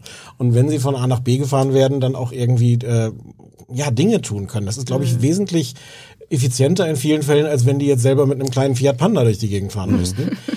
Aber natürlich hat das Grenzen. Äh, der Papst fährt, ja. glaube ich, Panda, ne? Achso, das wusste ich jetzt Ja, ja. gar nicht. Aber, aber natürlich hat das, hat das Grenzen. Also es gibt da irgendwie einen bestimmten Punkt an Luxus, wo man sagen kann, das ist absolut eine sinnvolle Investition für, für einen Intendanten. Und dann gibt es den Punkt, wo man sagt, das ist jetzt, da können wir Nee, nicht mehr lass, lass mich immer, weil wir gerade bei dem, bei dem Auto sind. Ähm, es war ja heute äh, oder ist immer noch, weiß ich nicht, ähm, die Rundfunkratssitzung Mhm. äh, und da hat Patricia Schlesinger auch eine Erklärung abgegeben. Ich zitiere mal aus einem Bericht darüber. Die Süddeutsche sehr hat das gerne. Transkript bekommen. Die Süddeutsche hat das Transkript. Ja, das wundert und uns dann, nicht. Ich lese jetzt, ich zitiere jetzt. Schlesinger äußerte sich zunächst zu ihrem Dienstwagen, der mit einem hohen Rabatt vom Hersteller genutzt wurde und wegen seiner Ausstattung in der Öffentlichkeit inzwischen zum Symbol für unnötigen Luxus in der ARD gewesen ist. Das haben wir eben gewonnen, das haben wir eben diskutiert. So, und jetzt, ihr Ziel sei es gewesen, die Pauschale von 500 Euro monatlich, die RBB-Direktoren statt eines Senderdienstwagens zur Verfügung stehe, nicht zu überschreiten, argumentiert Schlesinger. Mit der Aushandlung der Leasingrate habe aber nur der Einkauf im Sender zu tun, der Rabatt komme dem RBB zugute, nicht ihr. Das ist jetzt eine Darstellung, die läuft raus, raus, dass sie sagt, dieses teure Auto, mit diesem teuren Das habe ich Auto nur für euch getan. Habe ich nur für euch getan. Ja, ja. Das, also Und das- zu das unserer Ehrenrettung muss man vielleicht auch noch sagen, dass äh, der Kollege Jörg Wagner ja, in Ja. seinem Medienmagazin schon, ich glaube wirklich seit diesem 23.06. Ja. werde ich, also vielleicht ein paar Tage später, Ja. aber Nee, eigentlich aber- immer äh, da ganz, also das zum Aufmacher seiner Sendung gemacht hat und so weiter. Und auch äh, Herrn Demmer da hatte, der unsere Öffentlichkeitsarbeit leitet und der da die gleiche Argumentation gefahren hat. Also was ist denn das Auto jetzt zu teuer oder zu günstig? Ne? Man kann allerdings auch, das haben wir glaube ich auch noch nicht besprochen, man muss auch noch dazu sagen, als die ersten Vorwürfe laut wurden, gab es auch eine Belegschaftsversammlung mit Patricia Schlesinger, die äh, gesagt hat, also das äh, will sie hier nicht haben, dass so Informationen nach draußen gestochen werden und dass also derjenige oder diejenige äh, rechtliche Konsequenzen zu befürchten hat. Das also sagt die ehemalige Investigativjournalistin. Hat sie, hat sie aber dann auch. Genau, Sie hat sich dafür entschuldigt tatsächlich. Sie hat das zuerst Ja, gesagt, das war auch aber dann. Äh, ja. Nichtsdestotrotz, dass das jetzt zum Beispiel wieder eher der erst der Süddeutschen, wie alles andere auch, Mhm. äh, zuteil wurde, zeigt ja, dass sie also in ihr eigenes Haus kein großes Vertrauen hat. Das ist übrigens auch noch eine Antwort, weil du vorhin gefragt Ja. hast, an welcher Stelle hatte ich das Gefühl, okay, das, das geht wirklich alles nicht. Da hat die Kommunikation ganz viel damit zu tun. Das war ein solches Debakel. Also in jedem Schritt hat sie eigentlich ähm, alles noch schlimmer gemacht. Als erstes, glaube ich, wirklich intern im Grunde den, den Mitarbeitenden zu drohen. Äh, also hier, ihr, warum geht ihr damit zu Springer? Und das, das geht doch nicht. Ähm, ich bin äh, bekanntermaßen kein Freund von Springer, aber natürlich, wenn ich das Gefühl habe, ich habe hier ganz viele Hinweise, was schief läuft in meinem Sender, ist das nicht so abwegig, da zu einer eher feindseligen Medienmarke damit zu gehen. Und es wurde halt danach auch, also an jeder Stelle noch schlimmer. Dann hat der Brandenburgische Landtag hat eine Ausschusssitzung gemacht, da wurden verschiedene Leute, unter anderem sie hinzitiert. Sie ist nicht gekommen. Die saßen da alle, hatten diese, diese Sitzung und einberufen war die von der AfD, aber es war parteiübergreifend. alle Ganz genau. stinkesauer. Das war auch ein schl- schlimmer Fehler, meiner Meinung nach. da nicht Und, und das war schon komisch, da konnte man aber zumindest noch sagen, die Argumentation war, wir können gerade nicht öffentlich darüber reden, weil das wird alles untersucht. Zwei Tage später hat sie aber angefangen, Interviews zu geben. Ja. Wo man auch sagen muss, Moment, aber dann muss ich jetzt wenigstens bei der einen Linie bleiben, also sagen, ich gehe nicht in den Landtag, aber spreche dann zwei Tage später mit dem Tagesspiegel. Und das war alles irgendwann unrettbar. Und verloren. dann bis hin zu ihrer äh, ihrer Verzichtserklärung heißt es dann, glaube ich, äh, äh, im Juristendeutsch, äh, wo sie immer noch von einer Kampagne letztendlich gesprochen hat. Also bis zum Schluss oder von Angriffen und Diffamierung auf ihre Person. Also bis zum Schluss diese Lesart quasi, ich werde zu Unrecht beschuldigt. Sie hat sich übrigens auch äh, Ja. beim Rundfunkrat entschuldigt und bei euch Mitarbeitenden. Ich kann aber Heute. Das hat zitieren. sie auch in ihrem, Ja. in Ja. ihrem bei ihrem Abgang gemacht. Sie ja. soll gesagt haben, ich habe manches übersehen, auch und gerade den Unmut der Mitarbeitenden. Das tut mir unendlich leid, professionell wie menschlich. Die RBB-Mitarbeiter seien bestürzt, wütend, entzürnt, sagte Schlesinger. Sie wolle einiges erklären und zurechtrücken. Und es kommt gerade die Eilmeldung, dass der RBB-Rundfunkrat die sofortige Abberufung von ihr beschlossen hat. Macht euch das froh. Naja, das ändert nicht mehr viel. Heißt doch würd ich erstmal nicht so viel, ne? Ich bin heute auch gefragt worden von diversen Medienkollegen, was heißt, wenn die abberufen wird, ist dann alles gut? Sag ich, ich weiß gar nicht, ich bin nicht Juristin, deswegen kann ich es nicht beurteilen. Abberufung heißt ohne Abfindung, oder? Nee, Abberufung heißt einfach Abberufung. Ich glaube, das mit, ob da, ob da noch Pensionsansprüche äh, bestehen oder so, das ist damit, glaube ich, nicht geklärt. Mhm, okay. Ich Das habe das, ist ich genau hab das der- mal an irgendeiner Stelle nachgeguckt. Im ähm, Staatsvertrag oder so steht einfach auch lapidar, lapidar drin, der Rundfunkrat kann sie abberufen. Ich glaube, über alles andere streiten sich dann jetzt die Anwälte. Sie hat ihr Amt zur Verfügung gestellt durch ihren Ja. Rücktritt und der Rundfunkrat hat das gesagt, okay. Ja. So, das ist im Prinzip das, aber das letztendlich, ähm, was da just, also ich glaube, es muss etwas geben, was justiziabel ist, was wirklich strafrechtlich verfolgt wird, damit diese zum Beispiel Pensionsansprüche und äh, die Zahlung bis Ende Februar dann tatsächlich nicht mehr Das getätigt entscheidet werden dann also jetzt die Generalstaatsanwaltschaft. Genau. Leider minder. Welcher Schaden ist eigentlich entstanden, den ihr als RBB Gesichter zu spüren bekommt? Jetzt schon. Ich meine, ihr seid äh, äh, euer Kapital oder das Kapital des Senders ist ja eigentlich, dass ihr für Menschen glaubwürdig als Informationsinstanz seid. Ist da jetzt in eurer Wahrnehmung schon Schaden entstanden? Merkt ihr das? Naja, es, es befürcht, also die schlimmsten Befürchtungen unserer Gegner oder Kritiker wurden damit mehr oder weniger in Teilen bestätigt oder steht zu befürchten, dass sie tatsächlich noch bestätigt werden. Ja, also Vetternwirtschaft, äh, Kumpanei, Maßlosigkeit, all das, äh, was ähm, uns eben wirklich nicht gut zu Gesicht steht. Was, also ich glaube, den freien Kollegen, die draußen unterwegs sind, wirklich als Reporter oder vielleicht sogar als Rechercheure, äh, hat es noch mal mehr zugesetzt, weil die sich natürlich jetzt anhören müssen, Ja. was also Kehrt wollt ihr bei uns denn genau kehrt kehrt mal bitte bei euch Tür. erstmal. ähm, bei mir gab es so eine andere andere Reaktion, weil wir, wir haben uns da ja wirklich, also wir haben ja quasi die Grillsaison eröffnet in der Abendschau in der vergangenen Woche und da jeden Tag einen anderen Sehr spät, ne? Sehr spät. sehr spät, genau, und das ist der Punkt. Es gab danach total viel Lob und total viel Anerkennung und ganz viel Zuspruch auch in privaten Nachrichten an mich auf der Straße. Das hätte ich nie von euch gedacht und das ist natürlich fast ein vergiftetes Lob. Also es ist total nett gemeint, aber es heißt irgendwie auch, Ihr ich hätte nicht, sein. genau, ich Meine hätte Güte. nicht von euch gedacht, dass ihr euren äh, Chef so befragt, dass ihr das dürft überhaupt. Also ich meine, man muss sich da auch eher keine keine ähm, Heldentat an die Brust heften. Letztendlich ist es tatsächlich, es ist also was anderes wäre uns gar nicht übrig geblieben in dem Moment, sonst hätten wir unsere Glaubwürdigkeit komplett verspielt. Ähm, ich, äh, wir haben auch mit Menschen äh, gesprochen, die nicht Programmmitarbeiter sind, sondern an anderen Stellen, zum Beispiel in der Verwaltung äh, im Sender sind, auch Menschen, äh, über deren äh, Schreibtische äh, Berechnungen, Kostenberechnungen und so weiter gelaufen sind, die ihr gar nicht so zu sehen bekommt.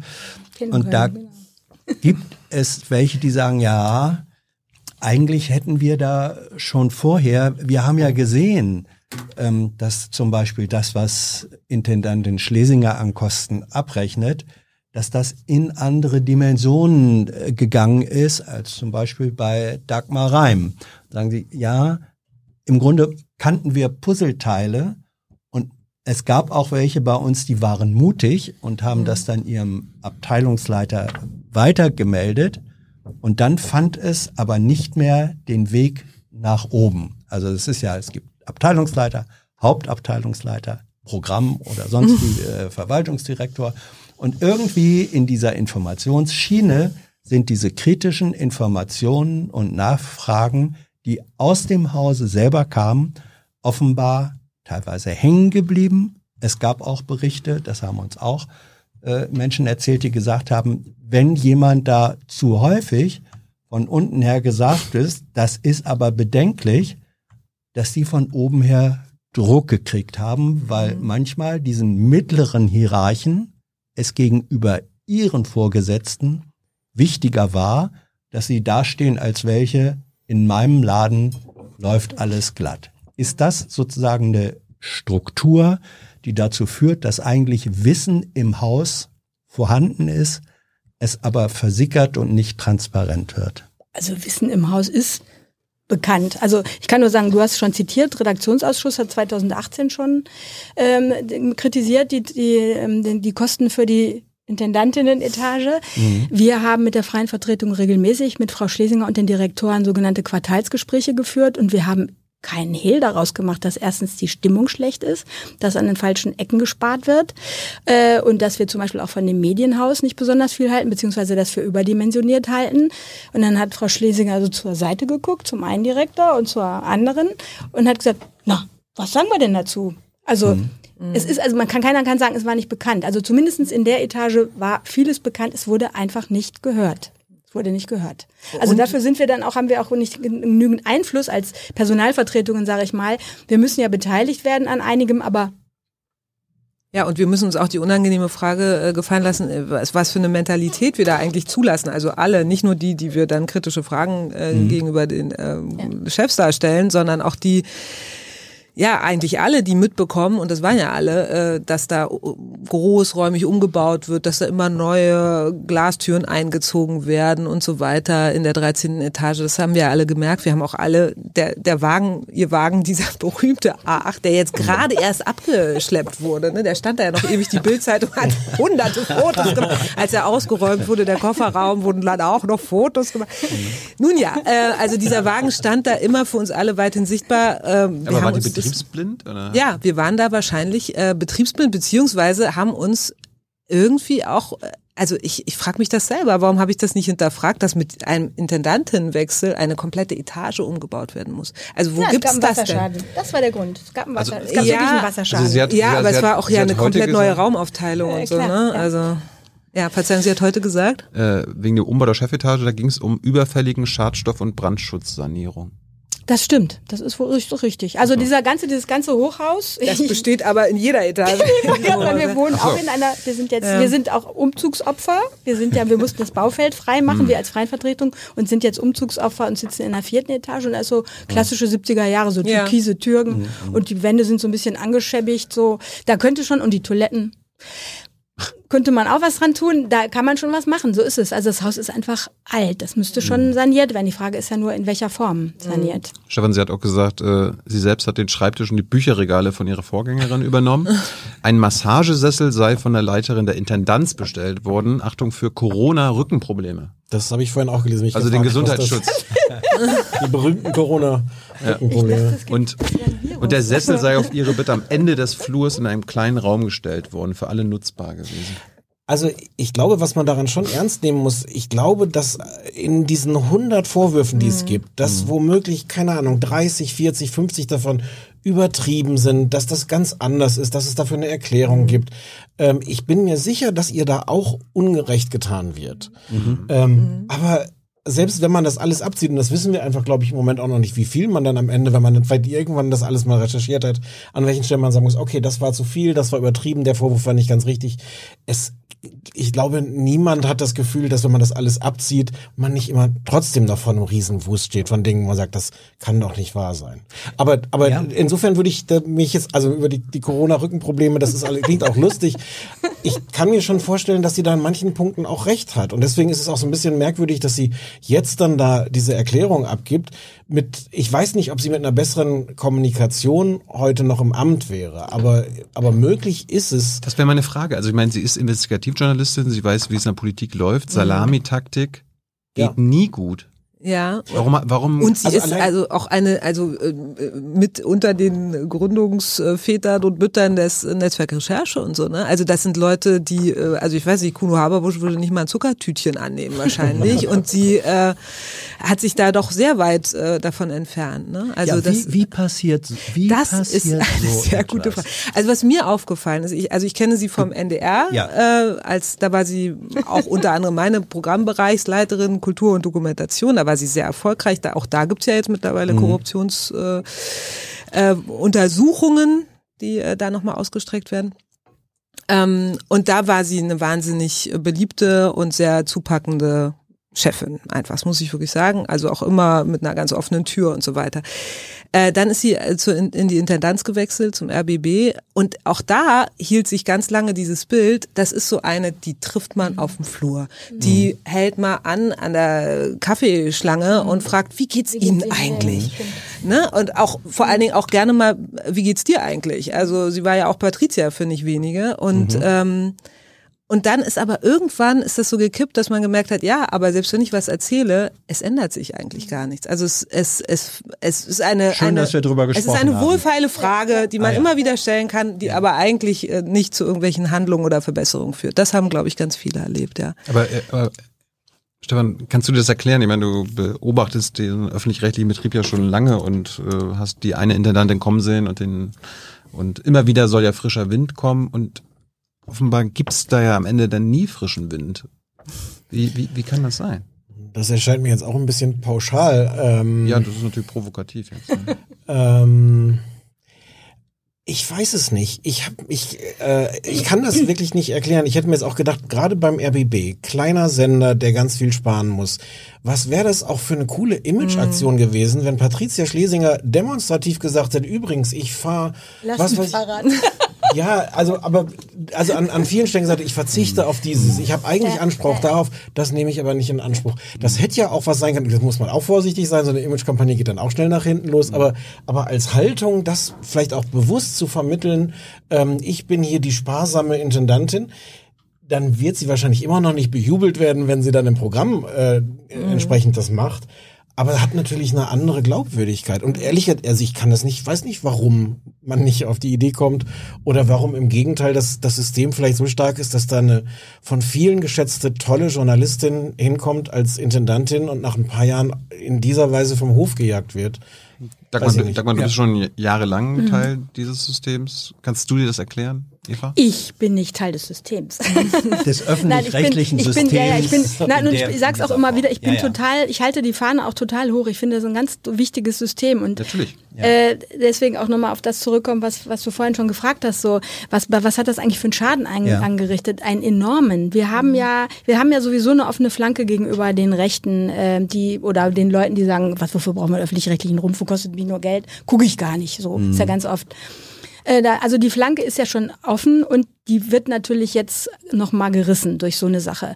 Und zu Recht, wenn das stimmt. Weil uns wird ja auch gerne angeheftet, so nach dem Motto, naja, ihr seid immer die Besserwisser, ne? ihr seid, wisst immer, wie wir alle das machen müssen und jetzt, hm, was macht ihr denn da? Also so, wir machen uns so angreifbar da, damit und ähm, wir sind es eben nicht, die Journalistinnen und Journalisten, die diese Flanke noch weiter geöffnet haben. Und trotzdem betrifft es uns. Und das macht die ganze Sache so noch viel schlimmer, finde ich. Weil ähm, so, man ist so in Mithaftung für eine Sache, die man überhaupt gar nicht, ja, gar nicht steuern konnte. Auf keinster Weise. Nehm, nehmt Auch- ihr, nehmt ihr, ja? Auch in der Hinsicht, also äh, was Patricia Schlesinger zum Beispiel äh, also durchaus sich auf die Fahne schreiben kann, ist, dass sie äh, immer geworben hat für Diversität, äh, für Frauen in Führungspositionen. Der RBB hat eine unheimlich hohe Hohe Frauen, Frauenquote, Frauenquote mhm, ja. in Führungs äh, äh, in Führungsposition. Das wird jetzt aber auch natürlich äh, gegen sie verwandt. Ne? Also die, die sich bei mir melden, so, die aus der Ecke kommen, die sagen dann natürlich schnell mal irgendwie, na, siehst du mal, also diese exzentrischen Ziele, die sie da hatte, das sind halt eben auch Leute, die genauso, oder eine Feministin kann genauso eine Raffke sein, wie irgendein Anzugträger halt. Also ein, irgendwie. ein Ergebnis auch unserer, sagen wir mal, Gespräche in den Sender hinein war auch. Du kannst es dass- Recherche nennen, ruhig. Ja. Wir nennen es Recherche. Na gut. Hohes Wort. ähm, nicht jedes Telefonat ist eine Recherche, aber gut, es war Recherche. Äh, war dann das gesagt, ja, Patricia Schlesinger, aber das habt ihr ja auch schon äh, geschildert. Sie war, ähm, ich will jetzt nicht sagen, sie hatte auch Rattenfängerqualitäten, aber sie war eine, sie konnte eine sehr überzeugende Person sein, eine sehr motivierende Person, ganz offenbar. jeden Fall. Auch eine gut vernetzte. Und dann sagen aber auch Menschen, ja, und sie hatte hier im Sender und auch in der Berliner Kulturpolitik, wie auch immer, hatte sie auch sozusagen eine Art Frauennetzwerk, wo dann auf einmal auf der Frauenschiene Entscheidungen äh, vorbereitet und getroffen wurden, die dadurch, dass es äh, ein Frauennetzwerk war, es ein Stück weit auch unangreifbar, aber auch wieder intransparent machte. Ist das so, dass möglicherweise das, was eigentlich ja man als gut bezeichnen kann, dass man sagt, jetzt hier Frauenförderung und eben, dass das auch auf einmal einen Backlash geben kann? Naja, das finde ich, äh, das ist eben auch das Merkwürdige an diesen Mails, die mich erreichen, so Ja. einen ähnlichen Wortlaut haben. Äh, äh, so von wegen, siehst du mal, die ist genauso. Ich meine, letztendlich, also hat eine Frau genauso das Recht zu verkacken. Und vielleicht ist es auch ganz gut. Ja, naja, und es, äh, es ist vielleicht auch, also natürlich, also Frauen, das ist ja, wird ja dann auch äh, manchmal, also falsch verstanden, irgendwie zu ihrem Vorteil äh, angerechnet, kommen ja nicht aus dem Himmelreich der süßen Illusionen und sobald die an der Macht sind, ist alles besser. Also im Gegenteil. Also das zeigt eigentlich im Grunde, dass sie das genauso gemacht hat, wie so mancher Mann es eben macht. Und ich glaube nicht an ein mächtiges, geheimes Frauenbündnis, ehrlich gesagt. Weil, also wenn man sich anguckt, wer jetzt, also was auf dem Tisch liegt, das sind in der Regel doch eher Männer, die äh, Wolf-Dieter Wolf ist Wolf auch, Dieter glaub ich, Wolf, nicht Teil ihr, Ehe, ihr Ehemann äh, wahrscheinlich auch nicht, äh, und die Geschäftspartner von Wolf Dieter Wolf äh, eben auch nicht und so. Ne? Also Mhm. das ist äh, am Ende musste sie sich dann eben auch auf mächtige Männer verlassen Mhm. anscheinend. Also zumindest das, was, was öffentlich bekannt ist, deutet nicht darauf hin, dass das jetzt das Problem war, dass Patricia Schlesinger irgendwelche unangreifbaren Frauenbünde da geknüpft hat. Keine Ahnung, vielleicht stimmt es trotzdem, aber f- im Moment sieht das eigentlich nicht danach aus. Wir wollen ja gleich noch über, das, über die Zukunft des öffentlich-rechtlichen Systems reden. Ich habe noch mal drei Fragen, die sich quasi um die Zukunft beim RBB drehen. Vielleicht habt ihr dazu eine Meinung oder eine Antwort. Ähm, zum einen, ihr recherchiert ja jetzt alle auch intern, ne? Also auch für die Abendschau und so weiter. Warum, warum macht ihr nicht einen Rechercheverbund? Zum Beispiel mit Springer? Wo ihr euch dann zusammentut? Ich meine, die haben ihre Kontakte, ihr habt, ihr habt bessere Kontakte intern und dann macht ihr halt äh, Offensichtlich zusammen. Ich mein, bestand der ja schon sozusagen. Also es gab ja offensichtlich eine Standleitung. Ohne unser- ohne unser ohne Zutun. unser Wollen oder so. Aber ja. nee, aber das ist, ist, ist gar nicht so abwegig, weil, ne, also Tatsächlich die, ist die auch ist auch gar nicht neu der Vorschlag. Ich glaube, der Ach wurde so. auch schon diskutiert. Ich glaube, so. Ich glaube auch nicht, dass die besprochen. Das war Kollegen, schon äh, ein Vorschlag zu sagen, warum machen wir das nicht einfach auch, um sicher zu sein, dass da uns auch abgenommen wird, Ja. dass da nicht äh, doch irgendwas dann unter den Tisch fällt. Ich finde es ein bisschen abwegig. Ne, nicht Springer, aber man könnte ja Rechercheverbund mit einem anderen, mit anderen Medien ja, aber es gibt ja schon NDR, SZ und so weiter. Ja, die sind ja, die sind ja auch nicht unproblematisch und also ich finde da auch so, ein, so eine Konkurrenz eigentlich ganz gut. Also da sollen ruhig verschiedene recherchieren und jeder kriegt irgendwie so einen Zipfel raus und hat dann auch so eine Konkurrenz zu sagen, sagen, okay, was die anderen daraus gekriegt haben, das ist aber gar nicht so, wie wir dachten. Also da möchte ich eigentlich gar nicht so dafür plädieren, tut euch doch alle zusammen, weil das ist oft auch ganz der Wettbewerb eher noch Ja. mehr Ja, hervorbringt. Ja. Viele, viele Zuschriften waren auch, okay, wie kann man jetzt auf eure Recherche vertrauen? Ist, ist da nicht irgendwie, wenn da jetzt nochmal was rauskäme, was ihr rausfindet, was dem Haus vielleicht noch mehr schaden könnte, als der Schaden, der jetzt schon da ist, würdet ihr das veröffentlichen? Ja, also ich, ich würde, würde für uns jetzt sagen, wir, es wäre so gnadenlos. peinlich, wenn dann rauskäme, dass wir etwas zurückgehalten haben, dass wir das uns nicht mehr leisten können. Auf der anderen Seite stellt sich natürlich die Frage, die wird ja auch schon laut und äh, es gibt schon die ersten Planungen, glaube ich, noch für offene Briefe und so weiter, dass die Geschäftsführung, es wird ja jetzt immer alles so bei Patricia Schlesinger abgeladen. Ne? Es war Patricia Schlesinger. Und auch ihre Weggefährten und Gefährtinnen sagen, Jacques, sie war es so ungefähr. Aber letztendlich hatten, äh, bestand da wahrscheinlich schon ein wechselseitiges Verhältnis von, ja, Gefallen und Gefälligkeiten. Werdet ihr mit, wer immer jetzt neuer Intendant oder neue Intendantin wird, wer- werdet ihr mit der Person anders umgehen? Also quasi aus euren Erfahrungen, die ihr jetzt in den letzten Jahren gemacht habt, lernen? Also erstmal ähm, würden wir gerne dabei sein, diesen neuen Intendanten oder die neue Intendantin zu finden. Das ist zum Beispiel eine Forderung, die wir Personalvertretung aufgestellt haben. Findungskommission mit Beteiligung der Belegschaft. Wie immer das aussieht. das muss bisher nicht so der überlegen. Fall Nein, gewesen? natürlich nicht. Nein, nein. Komplett Kloster. Natürlich nicht. Ich finde das nicht natürlich. Aber das ist, das ist, glaube ich, in keinem ARD. In Das keiner ist ARD Findungskommission Es gibt ist ja auch in keiner weiß- Boni. Ja. Also das ist aber Sache des Verwaltungsrates, der Ja. schlägt es vor und der Rundfunkrat bestätigt das dann so. Also da ist nichts mit Beteiligung und das haben wir uns ausbedungen, ebenso wie ähm, grundsätzlich Beteiligung an, an der Zukunft des Hauses, zum Beispiel auch mit einer Aufklärungskommission. Also äh, was, wie konnte das passieren und wie können wir zukünftig verhindern, dass sowas passiert? Also wie soll es weitergehen? Das ist, äh, haben wir jetzt ganz deutlich gemacht und im Moment signalisiert die Geschäftsleitung, sie habe verstanden, ähm, warten wir mal ab. Ich weiß noch nicht, ob, da, ob sie sich darüber im Klaren ist, wie, was wir uns da genau drunter vorstellen. Also wir wollen zum Beispiel auch, dass, ähm, also ich finde, die, die Geschäftsleitung muss jetzt mithelfen aufzuklären, finde ich ganz wichtig.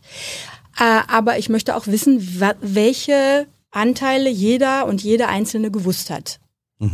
Weil ähm, immer nur zu sagen. Wie, also, will man, wie, wie, wie wollt ihr das im Verfahren hinkriegen, dass diese Transparenz sozusagen eine belastbare und auf die Einzelperson systematisch ähm, nachprüfbare Transparenz entsteht? Also ich denke, das geht nur mit, durch ein Zusammenspiel dieser unterschiedlichen Gremien, die noch zu bilden sind. Also sprich, die Aufklärungskommission muss im Prinzip mit, der, mit dem Rechercheteam zusammenarbeiten können und sich auch austauschen. Also ich denke, sowas, nur solche Verbünde schaffen es, mhm. weil ja jeder nur an, in einem bestimmten Bereich, glaube ich, gut arbeiten kann. Und da muss es sich aber ja irgendwie vernetzen. Was nicht geht, ist, was jetzt schon wieder passiert, so an manchen Stellen, dass eben Sachen nicht rausgegeben werden. Zum Beispiel mhm. hat unser Rechercheteam äh, Unterlagen aus der Revision nicht bekommen. Mhm. Jetzt gibt es immer juristische Gründe, weshalb irgendwas mhm. nicht offengelegt werden darf. Klar, es gibt auch Verträge, die sind bilateral abgeschlossen und so. Aber das macht natürlich wieder so eine, so eine Stimmung, wo man sagt, hm, geht es nicht? Wirklich mhm. nicht? Oder äh, möchte, es, möchte das jetzt mhm. jemand nicht? Das ist so. Ich glaube auch, das sind eigentlich zwei ganz unterschiedliche Gremien, hätte ich fast gesagt. Also die Journalisten, die jetzt recherchieren und was so eine Kommission genau. leisten müsste. Und eine Kommission müsste viel mehr Zugriffsrechte haben, auch auf solche Dokumente und sagen, sie können das einsehen und können das dann irgendwie im Zweifel auch geheim halten, was irgendwie mhm. nicht an die Öffentlichkeit darf. Ja. Das ist, glaube ich, auch nochmal eine andere Herangehensweise als jetzt ähm, Journalisten, die natürlich einfach erstmal versuchen, äh, was raus. können sie irgendwie mhm. finden es, und rauskriegen. Genau. Es gibt ja auch noch sozusagen den dritten Weg, jetzt gerade dieses Whistleblower, diese Whistleblower-Geschichte, die echt super prominent, also sobald du das Intranet aufmachst, steht da, bitte melden Sie sich, äh, was wissen. Also das geht zwar an Lutz Abel, also an diese Compliance- äh, Kanzlei, äh, also außerhäusig, mhm. erreicht nicht das Rechercheteam, aber äh, das ist, wird, da wird auch noch mal einiges rauskommen, denke ich. Also in diesem. Mit aber wie wirst du zum Beispiel, wenn der neue Intendant, die neue Intendantin bei dir im Studio steht, bist du dann wieder wie eine Regierungssprecherin ganz wieder, vorne? Wie eine, wieder wie immer. Ja, du hast ja vorhin selbst gesagt, also ihr, ihr, wart nicht sehr kritisch und journalistisch. Ja, nee, also wir haben alle was daraus gelernt, natürlich. Was also naja, dass, dass man die Fragen stellen muss, äh, wie, wie wollen sie es anders machen? Was wird denn jetzt mit dem Medienhaus der Zukunft? Was verlieren, was haben wir verloren dadurch, dass wir es nicht weiterbauen? Wie geht denn jetzt äh, eigentlich unser Programm weiter und wann äh, fängt es endlich an, das Geld da mhm.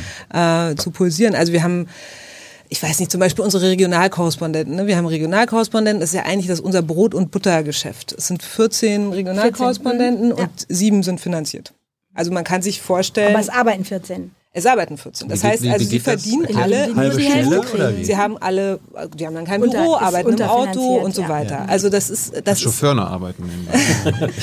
also sowas muss aufhören. Sowas ja. muss aufhören. Vor allen Dingen auch, weil es in der Außenwirkung, das ist für uns äh, innerhäusig äh, ein Problem, weil es einfach zeigt, wo die Prioritäten scheinbar liegen oder anscheinend. Zum anderen ist es aber auch in der Außenwirkung ein Problem, weil ja einfach damit klar ist, okay, fürs Programm ist nicht so viel Geld da. Mhm. Also das Geld, was ich bezahle, landet eher nicht da, sondern in dem Parkettfußboden. Du sag mal, Kira, ganz unter uns, du bist die Jüngste hier? Ja. Warum arbeitest du hier eigentlich? Na, weil wir das beste Journalismusformat in Deutschland sind und weil hier keine Werbung läuft. Und woher kommt die Kohle für dein Gehalt? Per Banküberweisung oder PayPal von den Leuten, die uns zuschauen oder zu hören. Wie das geht? Seht ihr in der Podcast-Beschreibung. Jetzt muss es ja trotzdem bald einen neuen Intendant oder eine neue Intendantin geben. Was Bis muss, Ende des Jahres. was muss diese Person mitbringen? Ähm, ist es okay, wenn es wieder aus dem ARD-System jemand wird? Ich meine, gibt ja jetzt auch schon wieder den Namen Hassel und Koll und Co. Die stehen ja auch für die alte ARD. Braucht der RBB vielleicht mal jemanden, einen Quereinsteiger, eine Quereinsteigerin, jemand von außen? Ist das überhaupt möglich? Wäre total cool. Naive Kräfte. Wäre total cool. Also ich, ich meine, wir haben zu jung, hab ich wir haben ja eigentlich, ja. eigentlich hat ja Patricia Schlesinger was äh, oder eine, eine sehr schlaue Kampagne gestartet da zu Beginn mit diesem äh, bisschen selbstironischen, ja, wir sind halt nur der RBB so ungefähr. Also naja, ich meine, man kann es ja auch, das kann ja auch eine Chance sein, dass wir einfach so das Schlusslicht sind. Wir könnten eigentlich total mutig sein, weil wir eh nichts zu verlieren haben so ungefähr. Ne? Also nicht mal mehr unseren guten Ruf. Und also auf meinen Autogrammkarten steht zum Beispiel, ich liebe meine Fans alle beide. Ne? Also das ist, ich, ich mag das aber. Ich finde, das ist einfach so ein Understatement, das, das steht uns gut zu Gesicht. Es wäre natürlich schön gewesen, wenn das auch bis in das äh, Ausgabeverhalten unserer Chefetage gezogen ich mag, ich mag das nur so als Kleinigkeit am Rand. Ja. Ich mag das bis heute, dass dieser Slogan des RBB bitte nicht langweilen. Mhm. Bloß, der, nicht langweilen. bloß nicht langweilen. Mhm. Dass der äh, im Haus selber so angebracht ist, dass, dass du ihn von, von innen siehst. Also wenn du davor stehst, steht er falsch rum. Also er richtet sich da ja, ja, an die Mitarbeiter. und, und wir langweilen uns wirklich gar nicht. Also, keine Ahnung. Die beiden haben bisher nicht gesagt, wen oder was sie sich als neue Ich Impulskraft was, wünschen? ich kann mir da schon was vorstellen. Also ich, ich finde, ich, ich könnte mir sehr gut vorstellen, dass es jemand äh, von außerhalb ist. Also es gibt ja kluge Köpfe, ähm, Wissenschaftlerinnen, Heißt von, Wissenschaftler, die heißt von Medien außerhalb, außerhalb RBB, außerhalb, außerhalb, ARD. Ah, ja. Außerhalb Mhm. ARD. Ähm, aber natürlich, dieser Laden läuft auf eine bestimmte Art und Weise. Und ich glaube, es muss sichergestellt sein, dass die Strukturen, auch wenn wir sie ändern wollen, aber irgendwie muss man ja den Laden weiterlaufen lassen. Und ähm, wenn das mit einer Quereinsteigerin oder einem Quereinsteiger funktioniert, was ich glaube, warum nicht? Fände ich nicht schlecht, aber mal so ein bisschen frischen Wind rein. Was ich, was ich, ich tatsächlich für mich ausschließe, jemand, der jetzt bereits im Hause ist, eins hochzurücken. Oder Das genau, oder jetzt Teil der Geschäftsleitung ist. schwierig. Ja. Für schwierig. Stefan, hältst du es für möglich, dass man, dass ein ganz neues Gesicht, ein Nicht-ARD-Gesicht da reinkommt oder ZDF? Ja, also ich wüsste jedenfalls nicht, warum nicht. Ähm, das wird vermutlich, weil die ARD ist schon ein verdammt kompliziertes Konstrukt. Also das ist schon auch ein Risiko, weil es da so viele Befindlichkeiten, Rücksichtnahmen, Dinge, die man lernen muss, was nicht geht, weil man es noch nie so gemacht hat. Ähm, also von daher ist damit, glaube ich, auch ein Risiko verbunden, jemanden von außen zu nehmen. Aber ich wüsste jetzt auch nicht, warum nicht. Das Problem ist natürlich, dass die Anforderungen, die jetzt an diese neue Person gestellt werden, dass das so viele sind, sind. idealerweise sollte es ja schon auch vielleicht jemand sein, der sich mit gutem Programmmachen auskennt. Ähm, jetzt kommt die Forderung, es könnte ja auch mal jemand aus Ostdeutschland sein. Finde ich als Forderung total nachvollziehbar, aber das jetzt alles so drauf zu pappen auf diese eine Stelle, macht es halt auch schwierig, dann jemanden zu finden. Und mit dieser, dieser Belegschaft, wo ich jetzt mal von außen sagen würde, wo sich ja eine, eine faszinierende Mischung aus, aus Wut, Frust und jetzt um, und jetzt um Selbstbewusstsein entsteht. Sozusagen, okay, wir haben uns das angeguckt und vielleicht auch aus dem Gefühl, wir hätten vielleicht früher was sagen müssen. Aber ihr wirkt zurzeit ganz schön selbstbewusst. Und das ist, glaube ich, dann für einen neuen Intendanten, neue Intendantin. Ja.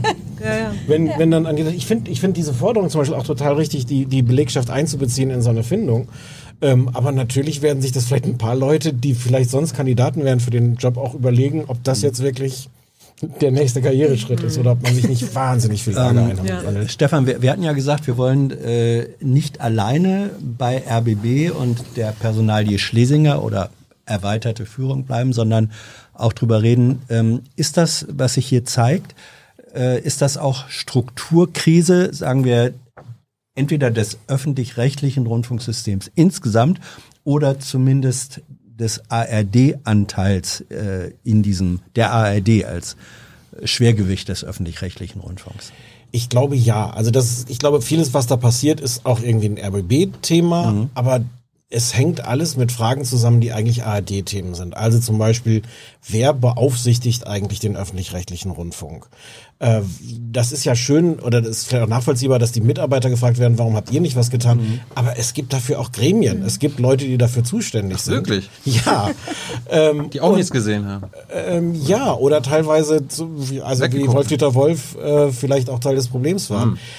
Ähm, aber das zum Beispiel zu fragen, kann das sein, dass, dass der diese Aufsicht, das sind halt äh, in der Regel ein Verwaltungsrat und ein Rundfunkrat. Der Was sind die Rundfunkrat, unterschiedlichen Aufgaben? der Verwaltungsrat ist für alles zuständig, was im Grunde Verträge, Finanzen, Personal angeht, alles außer das Programm. Und der Rundfunkrat ist äh, fürs Programm zuständig und für die Wahl des Intendanten. Und der Rundfunkrat ist im Grunde als Vertreter der Gesellschaft. Also da sitzen Leute drin, die auch nach so einem Schlüssel äh, gestellt werden von verschiedenen gesellschaftlichen Gruppen. Ähm, und die sind die ver- stellvertretend für uns alle diejenigen, die im Grunde den öffentlich-rechtlichen Rundfunk beaufsichtigen sollen. Aber erst im Nachhinein, ne? das ist mal ganz wichtig noch zu sagen. Also die entscheiden nicht, was im Programm Ja, ja. passiert, sondern die gucken sich das Programm an und sagen, Ja. hm, da habt ihr aber daneben gelegen. Genau, Wer, aber- wer, wer kommt da rein? Wird das demokratisch gewählt? Kann, man, kann ich mich aufstellen? Na, teilweise. Ich glaube, die Parteien können das ja entsenden. Also es gibt so einen Schlüssel, äh, dass, glaube ich, die Parteien äh, dürfen entsenden. Umweltverbände, Behindertenverbände. Naja, Genau. Migranten. Aber warum? also, Ich meine, das gab jetzt eine Menge Fragen, kannst du dir denken. Wir sind hier eine Politiksendung. Warum dürfen Mitglieder der Exekutiven, Legislativen, Juri, äh, Judikativen überhaupt Teil der vierten Säule sein? Wenn Ähm, wir sie mal so benennen? Gute Frage. Also sie dürfen das insofern sein, weil natürlich der, der Staat auch irgendwie der, der Träger ist. Ähm, und ähm, zu sagen, dass im Grunde ähm, da eine Aufsicht auch stattfindet von den Parteien, die halt auch stellvertretend da sind ähm, für den Staat, kann man zumindest begründen. Ich will jetzt gar nicht sagen, dass es eine gute Idee ist. Es ist auf jeden Fall eine gute Idee, dass es schon mal weniger geworden ist als früher. Also die, die Zahl ist gedeckelt. Ähm, wahrscheinlich wäre es am sinnvollsten wirklich zu sagen, ähm, ja, dass die Parteien da eigentlich gar nichts zu suchen haben. Ich meine, beim ZDF wird niemand Intendant, der nicht die Stimmen von CDU und SPD hat. Das stimmt. Ähm, das verhindert man aber noch nicht komplett dadurch, dass man, also Parteien haben schon auch eine ganz gute, äh, also sind ganz gut darin, ihre Leute auch zu entsenden, wenn es nicht die Entsandten der Parteien sind. Also das größere Pro Problem ist, glaube ich, noch, insbesondere beim ZDF, dass halt auch die, die nicht als Parteienvertreter da sitzen, Parteien zugeordnet werden. Also das Die sogenannten Freundeskreise. Freundeskreise. Es gibt einen roten Freundeskreis und einen schwarzen Freundeskreis. Und da werden dann bestimmte Dinge schon mal abgesprochen. Und das ist womöglich noch das größere Problem als die Leute, die tatsächlich mit dem Hut SPD oder äh, Landesregierung oder sowas in diesen Ja, Ämtern aber wie sitzen. sieht, äh, wie sieht dann ein, ein funktionierendes System von Checks and Balances aus, das tatsächlich die Kontrolle äh, ausübt? Ähm, und zwar, ich sag's jetzt mal, anwaltschaftlich im Interesse der Öffentlichkeit, die ja A, Gesellschaft ist, Adressat von Programmen und B, Finanzier, Finanzier ist. Nicht? Es sind ja ähm, äh, es sind öffentlich, es ist letztlich öffentliches Geld, aus dem der öffentlich-rechtliche Rundfunk sich finanziert. Ich glaube, es sind viele verschiedene Sachen. Die, die einfachste oder vielleicht auch schwierigste Sache ist erstmal auch, dass es eine Frage der Haltung ist. Also die Leute, die da sind, müssen auch persönlich das Gefühl haben, ich bin hier als Aufseher, ich muss mich engagieren. Da kommt das nächste Problem, dass die in aller Regel halt ehrenamtlich da sitzen. Das heißt, die, wie viel Zeit die da reinstecken, zu sagen, ich gucke mir das mal genauer an, ich stelle hier nochmal Fragen, ist halt auch eine Frage des persönlichen Engagements, wofür man nicht unbedingt bezahlt wird. Da gab es auch Fragen. Also ist das alles ehrenamtlich? Also es gibt eine Aufwandsentschädigung oder Ja, sowas. Also es sind so Aber es 1000 gibt keinen, die oder haben sowas. keine Mitarbeiter, die haben keinen Stab, die haben kein Nee, Budget, das ist wo sie auch, ihre Aufgaben also nachkommen können. Woanders schon eher als bei uns. Also da muss man auch sagen, sind wir auch so ein bisschen ein Schlusslicht. Also es gibt für unseren Verwaltungsrat äh, im RBB erstaunlich wenig äh, Fachberatungsmenschen, also Juristen zum Beispiel, die die anfragen können oder so. Es wurde auch schon oft von der Innenrevision tatsächlich schon seit Jahren kritisiert, dass es tatsächlich, dass sie so ein bisschen alleine auf weiter Flur sind. Offensichtlich hat der, oder möglicherweise hat der Verwaltungsrat aber auch gar nicht so ein so darauf gedrungen, weil er eben vielleicht auch gar nicht so genau hingucken wollte. Also es gibt- aber es gibt wäre da- besser, es gäbe es eine Phalanx ist. von, ja, Ja. obwohl es ihre Aufgabe ist. Ja, ihre Aber da gibt es auch im Grunde zwei Antworten drauf. Das eine ist, man kann diese Stärke, das heißt dann so Gremienbüro zum Beispiel, dass das Leute sind, die fachlich diese Rundfunkräte unterstützen. Ähm, da hat Jörg Wagner, äh, also vom, vom RBB Medienmagazin, sehr deutlich gesagt, das ist ja wieder der völlig falsche Weg. Eigentlich muss die Kontrolle außerhalb der Sender sitzen. Also im Sender schon wieder ein Ja, Gremienbüro auch wieder. einzusetzen. Ähm, ist auch schon wieder problematisch. Und das, aber, aber man sieht es halt an, an ganz vielen Stellen, auch wenn man sich das anguckt, ähm, also oft sind das eher PR-Leute von, von dem Sender, als die, die, die wirklich auftreten als Kontrolleure. Ähm, das, das ist, da, da mischt sich dann die Frage Struktur und Haltung und, äh, und wer entsendet sie. Äh, aber Tatsache ist, dass dafür, dass es ja einmal, wie ihr gerade gesagt habt, unser, unsere Institutionen sein sollten und dafür, dass es halt um verdammt viel Geld geht, dafür gibt es nicht wirklich ein professionelles System zu sagen, wie wird der kontrolliert? Ein, eine Einschränkung muss ich machen. Natürlich ist das schwierig, weil natürlich wollen wir da nicht irgendeine Regierungsbehörde, die die jetzt beaufsichtigt. Die Idee, dass der öffentlich-rechtliche Rundfunk unabhängig ist und dass auch Journalisten, ohne dass jemand von draußen dauernd reinredet und sagt, Moment mal, nee, nee, nee, den Beitrag müsst ihr aber ganz anders machen. Das ist ja richtig. Und, und trotzdem muss es da eine, eine Professionalisierung geben und vieles muss vielleicht wirklich dann auch extern äh, organisiert werden. Ja. Dagmar, ähm, weil du die Vertreterin äh, der Freien bist, ähm, also ein erheblicher Anteil, ein erheblicher Anteil, wenn nicht der überwiegende, des äh, produzierten Programms wird von freien Mitarbeitern produziert. Warst das ist einfach so. Nein, ich war ein, Un ich war ein Unfreier. Bist du eine Freie? Ich bin Freie. Ja. Du bist eine Freie. Na, ja, klar. Das ist Gesicht der. Abendschau, aber eine freie Mitarbeiterin. Natürlich, alle Moderatoren. Moderatoren sind und eigentlich alle fast frei. Damit du nebenbei noch äh, andere ich nebenbei Jobs noch, kannst. genau, das- Und für CDU und FDP Moderation machen kannst, wie Herr Thaddeus. Äh, la, la, lass mich dazu was sagen. lass mich dazu was sagen, weil ich ja nun auch 15 Jahre moderiert habe. Ähm, Und ich habe mich bewusst für die Festanstellung entschieden. Wir haben damals die freien Kollegen, mit denen ich zusammen gesagt, du hast einen Vogel, warum äh, lässt du dich hier festanstellen? Du könntest als Freier mit demselben äh, Aufwand an Arbeit und Zeit das Doppelte und Dreifache verdienen. Das stimmte, das war richtig so. Und man hat die Möglichkeit, ähm, äh, jede Menge andere Sachen nebenbei zu machen. Mein Argument damals war gewesen, dass ich gesagt habe, ich gehe trotzdem in die Festanstellung, weil es für mich bedeutet, ich muss äh, nicht bei Themen, die ich bearbeite, ich muss nicht drauf gucken, dass ich sage, für einen 330er äh, Bericht darf ich maximal zwei Tage Zeit investieren, weil ich werde eben nach äh, Beiträgen bezahlt, sondern ich kann als Festangestellter sagen, wenn das hier ein kompliziertes Thema ist, ein Recherchethema, wo ich möglicherweise zwei, drei Wochen dran sitze und am Ende kommt vielleicht sogar gar nichts raus, das kann ich mir leisten, weil das, das äh, Gehalt ist da. Ich werde also bezahlt dafür, dass ich arbeite und nicht alleine bezahlt, äh, ich kriege keinen Stücklohn. So, das war für mich äh, sozusagen der Grund, weswegen ich gesagt habe, ich mache das lieber als Festangestellter.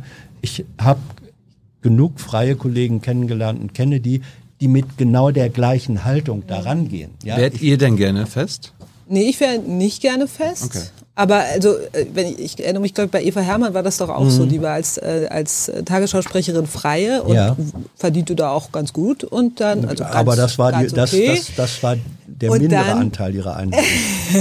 Und dann, äh, später, als sie dann geschasst wurde, war es auf einmal, wäre es ihr doch ganz recht gewesen, festangestellt zu sein. Und sie hat sich versucht, so rückwirkend darauf Ja. Mhm. einzuklagen. So von wegen, ich war ja ständig programmgestaltend und so weiter tätig.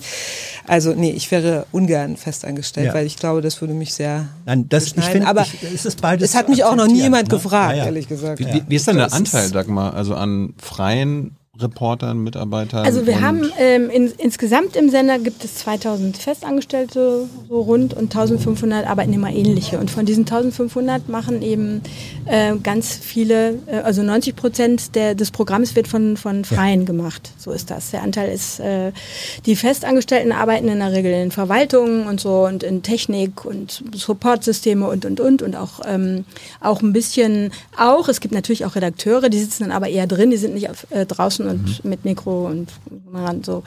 Ähm, also die, das Programm wird von den Freien gemacht.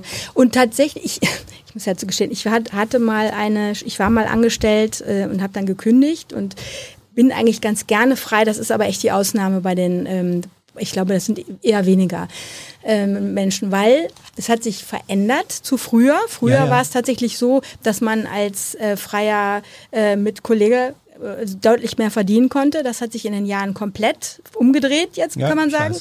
so dass die ähm, der Wunsch schon da ist, auskömmlich bezahlt zu werden und zwar angemessen bezahlt für das, was man tut. Und das ist eben leider nicht mehr gegeben. Wenn man denn schon keine Sicherheiten hat und privat vorsorgen muss und so Genau.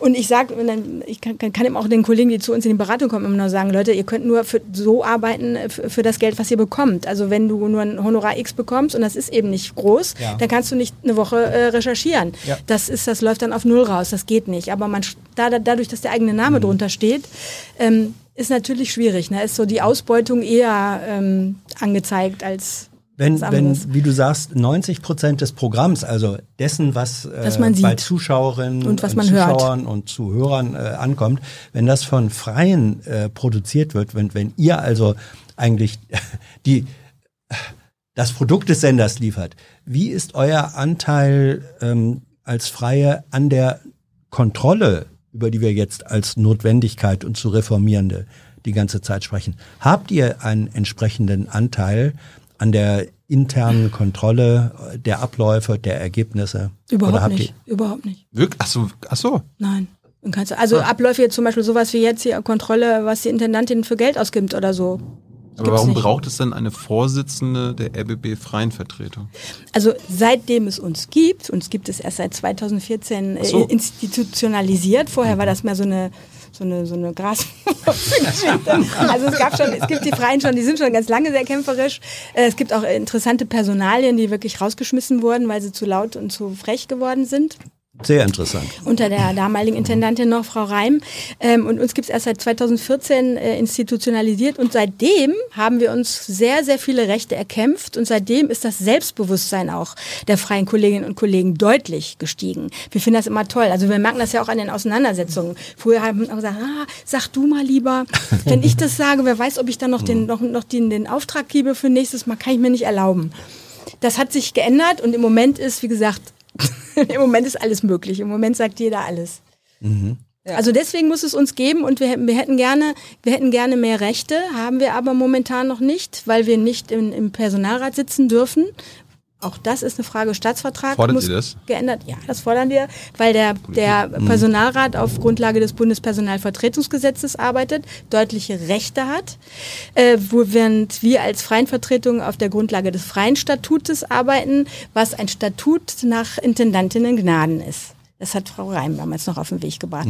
Da waren wir nicht zufrieden mit, aber das ist die, unsere Arbeitsgrundlage. Und deswegen haben wir deutlich weniger Rechte als der Personalrat. Und deswegen haben wir auch ähm, keine Mitspracherechte oder wir können nicht irgendwelche Sachen blockieren Und oder der so. Rundfunkstaatsvertrag muss dafür geändert werden. Ja, und der ist ja auch gerade im Der wird in eh gerade- Stefan, das ist ganz praktisch, der wird gerade neu verhandelt. Aber glaubst du, dass die, glaubst du, dass die Politik, dass, also die herrschenden Parteien in Landesregierungen und Bundesregierung hat damit ja nichts zu tun, ähm, diese Rufe hören werden? Also äh, Oder haben die, da, haben die überhaupt ein Interesse daran? Also beim, beim RBB ist es ja jetzt tatsächlich so, dass das jetzt verhandelt werden muss zwischen den Politikern von Brandenburg und Berlin und man da sich überlegen kann, was schreibt man da jetzt rein und wie schafft man es auch, die Aufsicht vielleicht anders zu organis organisieren und so. Das ist irgendwie eine Könnte ja ganz gute Effekte auf die anderen AD-Anstalten haben, dass die Mitarbeiter dann auch sagen, so, also das wollen wir auch. Ja. Ähm, und also ich habe schon das Gefühl, also wahrscheinlich ist realistischerweise sind die Rechte von Freien gerade nicht so in der Top Ten der Dinge, die man jetzt wirklich abarbeiten muss. Also ich glaube, es gibt schon an vielen Stellen das Gefühl, da müssen wir ran. Vielleicht ist es sogar eher die Gefahr, dass die Freien da wieder so ein bisschen runterpurzeln. Aber das ist alles gerade in Bewegung. Aber das ist halt, wie du auch sagst, die, ja, es sind die Länderparlamente. Also Rundfunk ist Ländersache in Deutschland und so der ganz große Wurf, den man sich vielleicht auch wünschen würde, was jetzt alles anders werden müsste, ist schon deswegen schwer, weil sich diese ganzen Bundesländer darauf einigen müssen. Ja, der Staatsvertrag muss äh, einstimmig verabschiedet werden. Ein Ja. Bundesland. Mit Sachsen-Anhalt? Äh, ja, ja. Okay. Ein Bundesland. Äh, Dankeschön. das ist, ist wie Aber in der jetzt sind EU. wir ja gerade mal an ne? unserem dran, Ja, ja. Berlin-Brandenburg. Ja, ja. Also der steht ja im Herbst jetzt Ja. auch äh, zur Ja. Diskussion und, Und da ich sieht glaub- nicht aber- schlecht aus für uns. Ja. Nee, aber da gibt's natürlich auch jetzt die üblichen Sachen. Also man hat das in den letzten Wochen, wo sich so dieser, diese Affäre immer weiter entwickelte, auch gesehen, ähm, dass zum Beispiel die Brandenburger gesagt haben, Moment, die Berliner Politik ist da so ganz merkwürdig still. Also auch da sind natürlich sehr unterschiedliche Temperamente oder politische Interessen, die jetzt auch gar nicht unbedingt immer äh, zutage liegen, ähm, was da am Ende dann rauskommt. Eva, ladet doch mal in der Abendschau unsere führenden PolitikerInnen hier aus Berlin ein. Wer wäre denn da der Ansprechpartner? Für den, für den Medienstaats, für den Rundfunkstaatsvertrag? Staatskanzlei von Staatskanzlei. mhm. Giffey, ne? Und äh, genau. Ja. Kamen die Ja, schon? Für Berlin, ja. Nein, die war noch nicht da. Also ja, könnte man machen. Ich, wir müssen halt allerdings auch aufpassen, dass wir jetzt nicht zu sehr nur noch irgendwie über uns selbst berichten. Ne? Also weil irgendwann äh, erlahmt das Muss Interesse ja auch wahrscheinlich die, auch, die etwas. Zuschauerinnen und Zuschauer immer noch interessieren. Und machen wir ja müssen da sehr viel vorher erklären, Ich, warum. ich das möchte mal, ich möchte mal Ja. über diesen Elefanten äh, sprechen, der da im Raum steht, ähm, Stefan. Ja, ja, ja, ja, im Diskussionsraum. Das ist die Frage, brauchen wir eigentlich ein ähm, zwangsfinanziertes, ich nehme jetzt dieses Wort, öffentlich-rechtliches System?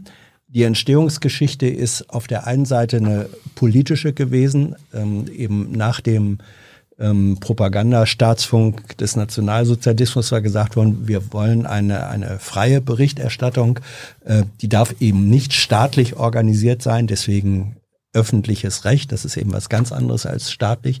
Und zum Zweiten war dann gesagt worden, und das hatte den Hintergrund, dass die zur Verfügung stehenden Frequenzen begrenzt waren, dass gesagt werden, deswegen, weil es begrenzte Frequenzen nur ging, machen wir eine Organisationsform, wo diese gesellschaftliche Dienstleistung in dieser Form organisiert wird. Die Begrenztheit der Frequenzen ist nicht mehr gegeben. So. Und es ist der, und das steckt ein Stück weit, glaube ich, auch hinter dem Anteil jetzt der Kampagne ist, es gibt Medien, äh, Stakeholder, politische Kräfte, deren vornehmstes Ziel ist es, möglichst den öffentlich-rechtlichen Rundfunk mit der Gebührenfinanzierung äh, abzuschaffen. Brauchen wir das eigentlich wirklich? Ich, die, die Frage, brauchen wir den, ist, ist eine sehr große Hürde. Ich würde aber auf jeden Fall sagen, es tut uns gut, dass wir ihn haben. Ähm, ob jetzt alles zusammenbrechen würde, wenn es ARD und ZDF nicht mehr gäbe, weiß ich nicht. Aber ähm, du hast recht, dieses Argument der knappen Frequenzen ist weggefallen. Mhm. Aber die Mediensituation jetzt ist so, dass ganz viele Medien sich schwer tun, sich zu finanzieren durch Werbung. Also im Internet, ja, jeder kann senden, aber ganz viele haben das Problem, wie sollen sie davon leben? Kann man davon gute Recherchen bezahlen? Und die Medien, die sich das leisten, und davon gibt es zum Glück ein paar, der, der Spiegel, die Zeit, die es wirklich schaffen, auch, äh, auch irgendwie zu investieren, ähm, guten, wichtigen Journalismus zu machen, das funktioniert, weil es fast immer hinter der Paywall ist, weil man dafür bezahlen muss. Das finde ich völlig okay. Über Medien finanziert sich auch so. Ähm, aber wenn man das hat, ist es natürlich plötzlich ein ganz neues Argument zu sagen, wäre es nicht gut, einen öffentlich-rechtlichen Rundfunk zu haben, der für Leute, die sich das nicht leisten können, die nicht irgendwie 20 Euro im Monat dem mhm. Spiegel bezahlen, dass die gut informiert werden und dass es da tatsächlich eine, dieses oft missverstandene Wort Grundversorgung, aber tatsächlich, dass jemand dafür, dafür sorgt, wir zahlen alle, jeder zahlt ein und am Ende haben wir einen, haben wir einen Rundfunk, ähm, den alle auch kostenlos sehen können. Ich finde, dass viel dafür spricht und der, der Punkt, den du gerade gemacht hast, ist halt auch wichtig zu bedenken äh, ja, was, was Business Insider und, der, und Springer da jetzt gemacht haben, die haben tatsächlich Dinge rausgekriegt. Es ist auch gut, dass sie das rausgekriegt haben. Mhm. Natürlich haben die auch ein Interesse. Äh, für die ist der öffentlich-rechtliche Rundfunk Konkurrenz. Mhm. Und natürlich haben die ein Interesse daran, dass der kleiner ist oder es im Zweifelsfall nicht mehr gibt. also ich finde, das muss man, das kann man auch beides sagen. Man kann sagen, gut, dass die das recherchiert haben und ja, es gibt vielleicht auch noch einen zweiten Grund, warum wir das besonders gerne recherchiert haben. Vielleicht nochmal, da, da, da fragt der Chat auch zu, ist, ist das nur eine ökonomische äh, Ideologie von Springer zum Beispiel oder auch eine politische? Na, also Springer selbst, wenn man sich's anguckt, sieht man, dass es auch eine politische ist. Natürlich ist denen auch ganz viel suspekt an der Art, wie öffentlich-rechtlicher Rundfunk funktioniert. Ähm, also aus Sicht von Springer ist das ohnehin alles irgendwie linksgrün versifft und oh Gott, es wird auch gegendert. Das ist ja ganz schlimm. Schon deswegen muss man es im Grunde abschaffen. Ähm, Nee, also es ist, es ist, glaube ich, schon beides. Und auf, auf, äh, auf politischer Seite ist es auch so, dass Leute einfach auch ein politisches, politisches Interesse haben zu sagen, na, ist vielleicht auch einfacher ohne öffentlich-rechtlichen Rundfunk. Ja, was, aber, was aber nicht heißt, dass man also erstens diese grundsätzliche Frage stellen darf und muss und das muss die muss der müssen ARD und ZDF auch immer wieder beantworten. Warum gibt es das? Warum ähm, dürfen wir jedem tatsächlich dieses Geld jeden Monat abbuchen und was machen wir damit? Und man darf auch die andere Frage stellen, okay, wenn man das prinzipiell gut findet, aber finden wir es denn so gut, wie es ist? Müssen wir auch für Fußball-Bundesliga, für Sportrechte bezahlen, für Unterhaltung. Ähm, ich, ich bin da durchaus ein Anhänger von dem Modell, wie wir es jetzt haben, zu sagen, man, man lässt, man macht das alles zusammen. Aber es ist total legitim zu fragen, könnten wir das nicht eigentlich heute anders auch organisieren? Mhm. Ähm, Dagmar, eine konkrete Frage aus dem äh, Chat dazu. Ähm, in Frankreich äh, ist durch politische Entscheidung das dortige äh, öffentlich-rechtliche System sozusagen äh, mindestens Halbzeit mhm. gestört worden. Gibt es vor diesem Hintergrund ähm, Existenzbefürchtungen, gerade bei freien Mitarbeiterinnen und Mitarbeitern, die vor allem für öffentlich-rechtliche arbeiten? Oder wird das weitgehend ausgeblendet? Nee, ich denke schon, also ähm, freie, ich sag mal, die, die Entstehen oder das Dasein von Sendungen ist ja bei freien Kollegen immer gebunden an die Existenz. Ja. Wenn es die Sendung nicht mehr gibt, ihr siehe ZIP, dann gibt es auch die Mitarbeitenden nicht mehr. So. Mhm. Deswegen glaube ich, ist da so ein Grundexistenzproblem. Äh, Aber ich glaube nicht, dass jetzt alle äh, unsere Kolleginnen und Kollegen sind, da sitzen und Angst haben, dass das öffentlich-rechtliche System jetzt abgeschafft wird. Ich glaube, so groß ist die, ist die Angst nicht. Ja, die tun sich ja auch, äh, also äh, gezwungenermaßen auch oft auf mehreren Hochzeiten um und hätten dann vielleicht auch noch Möglichkeiten, woanders zu arbeiten. Aber, das ne? aber die Festen hätten, glaube ich, ja, das stimmt nicht, aber nicht immer. Anstalten, und ja. die, die Festen werden da vielleicht eher äh, ein bisschen nervös. Aber man muss auch sagen, also ich, ich bin dafür aufzupassen, dass man nicht ein System, von dem ich wirklich überzeugt bin, dass es dem Land gut tut, mhm. dass man es sich jetzt nicht sich kaputt schießen lässt. Ja. Man muss aber auf der anderen Seite auch sagen, dieses System hat wirklich ganz große Beharrungskräfte. Ja. Also der Gedanke, dass jetzt hier jemand wie in Frankreich oder wie in Großbritannien einfach jemand im Grunde den Schalter umdrehen kann. Also in Großbritannien hat die Regierung angekündigt, dass im Grunde die Rundfunkgebühr dort in fünf Jahren, glaube ich, ja. einfach ausläuft. und man dann irgendwie äh, sehen wird, wie die BBC sich finanziert. Ja. Ähm, die Gefahr droht in Deutschland gerade nicht. Egal auch wie heftig jetzt die Debatte ist, äh, also allein durch das föderale System ist da, glaube ich, nicht damit zu rechnen, dass, dass in dieser Weise das System in Gefahr Ich ist. möchte an der Stelle etwas sagen, äh, was äh, mir persönlich mal ein früherer Vizepräsident des musst- Ich kann mich Bundesverfassungsgerichts gerade auf unsere Zuschauer das Gewitter hören. Es grollt. Der Ja, es grollt. Das ist, das ist RBB sozusagen- Gewitter. Das RBB zieht über uns hinweg. Ja. Sinnbildlich. Also äh, in, in, dieser, in dieser Finanzierungsfrage hat, hat mir mal ein früherer äh, Vizepräsident des Bundesverfassungsgerichts, Ernst Gottfried Marenholz, den ich noch kannte, weil er davor mal Kultusminister in Niedersachsen äh, gewesen war, der hat äh, gesagt, ähm, warum lässt sich der öffentlich-rechtliche Rundfunk eigentlich diese Finanzierungsfrage der kommerziellen so gefallen, die ja immer sagen, da ist die Zwangsfinanzierung und wir unabhängigen freien Medien, wir werden ja, äh, wir finanzieren uns äh, aus Werbung und so. Warum sagt ihr nicht, dass die Werbeeinnahmen ja nichts anderes sind als eine ebenfalls Gebührenfinanzierung über den Umweg der Ladenkasse?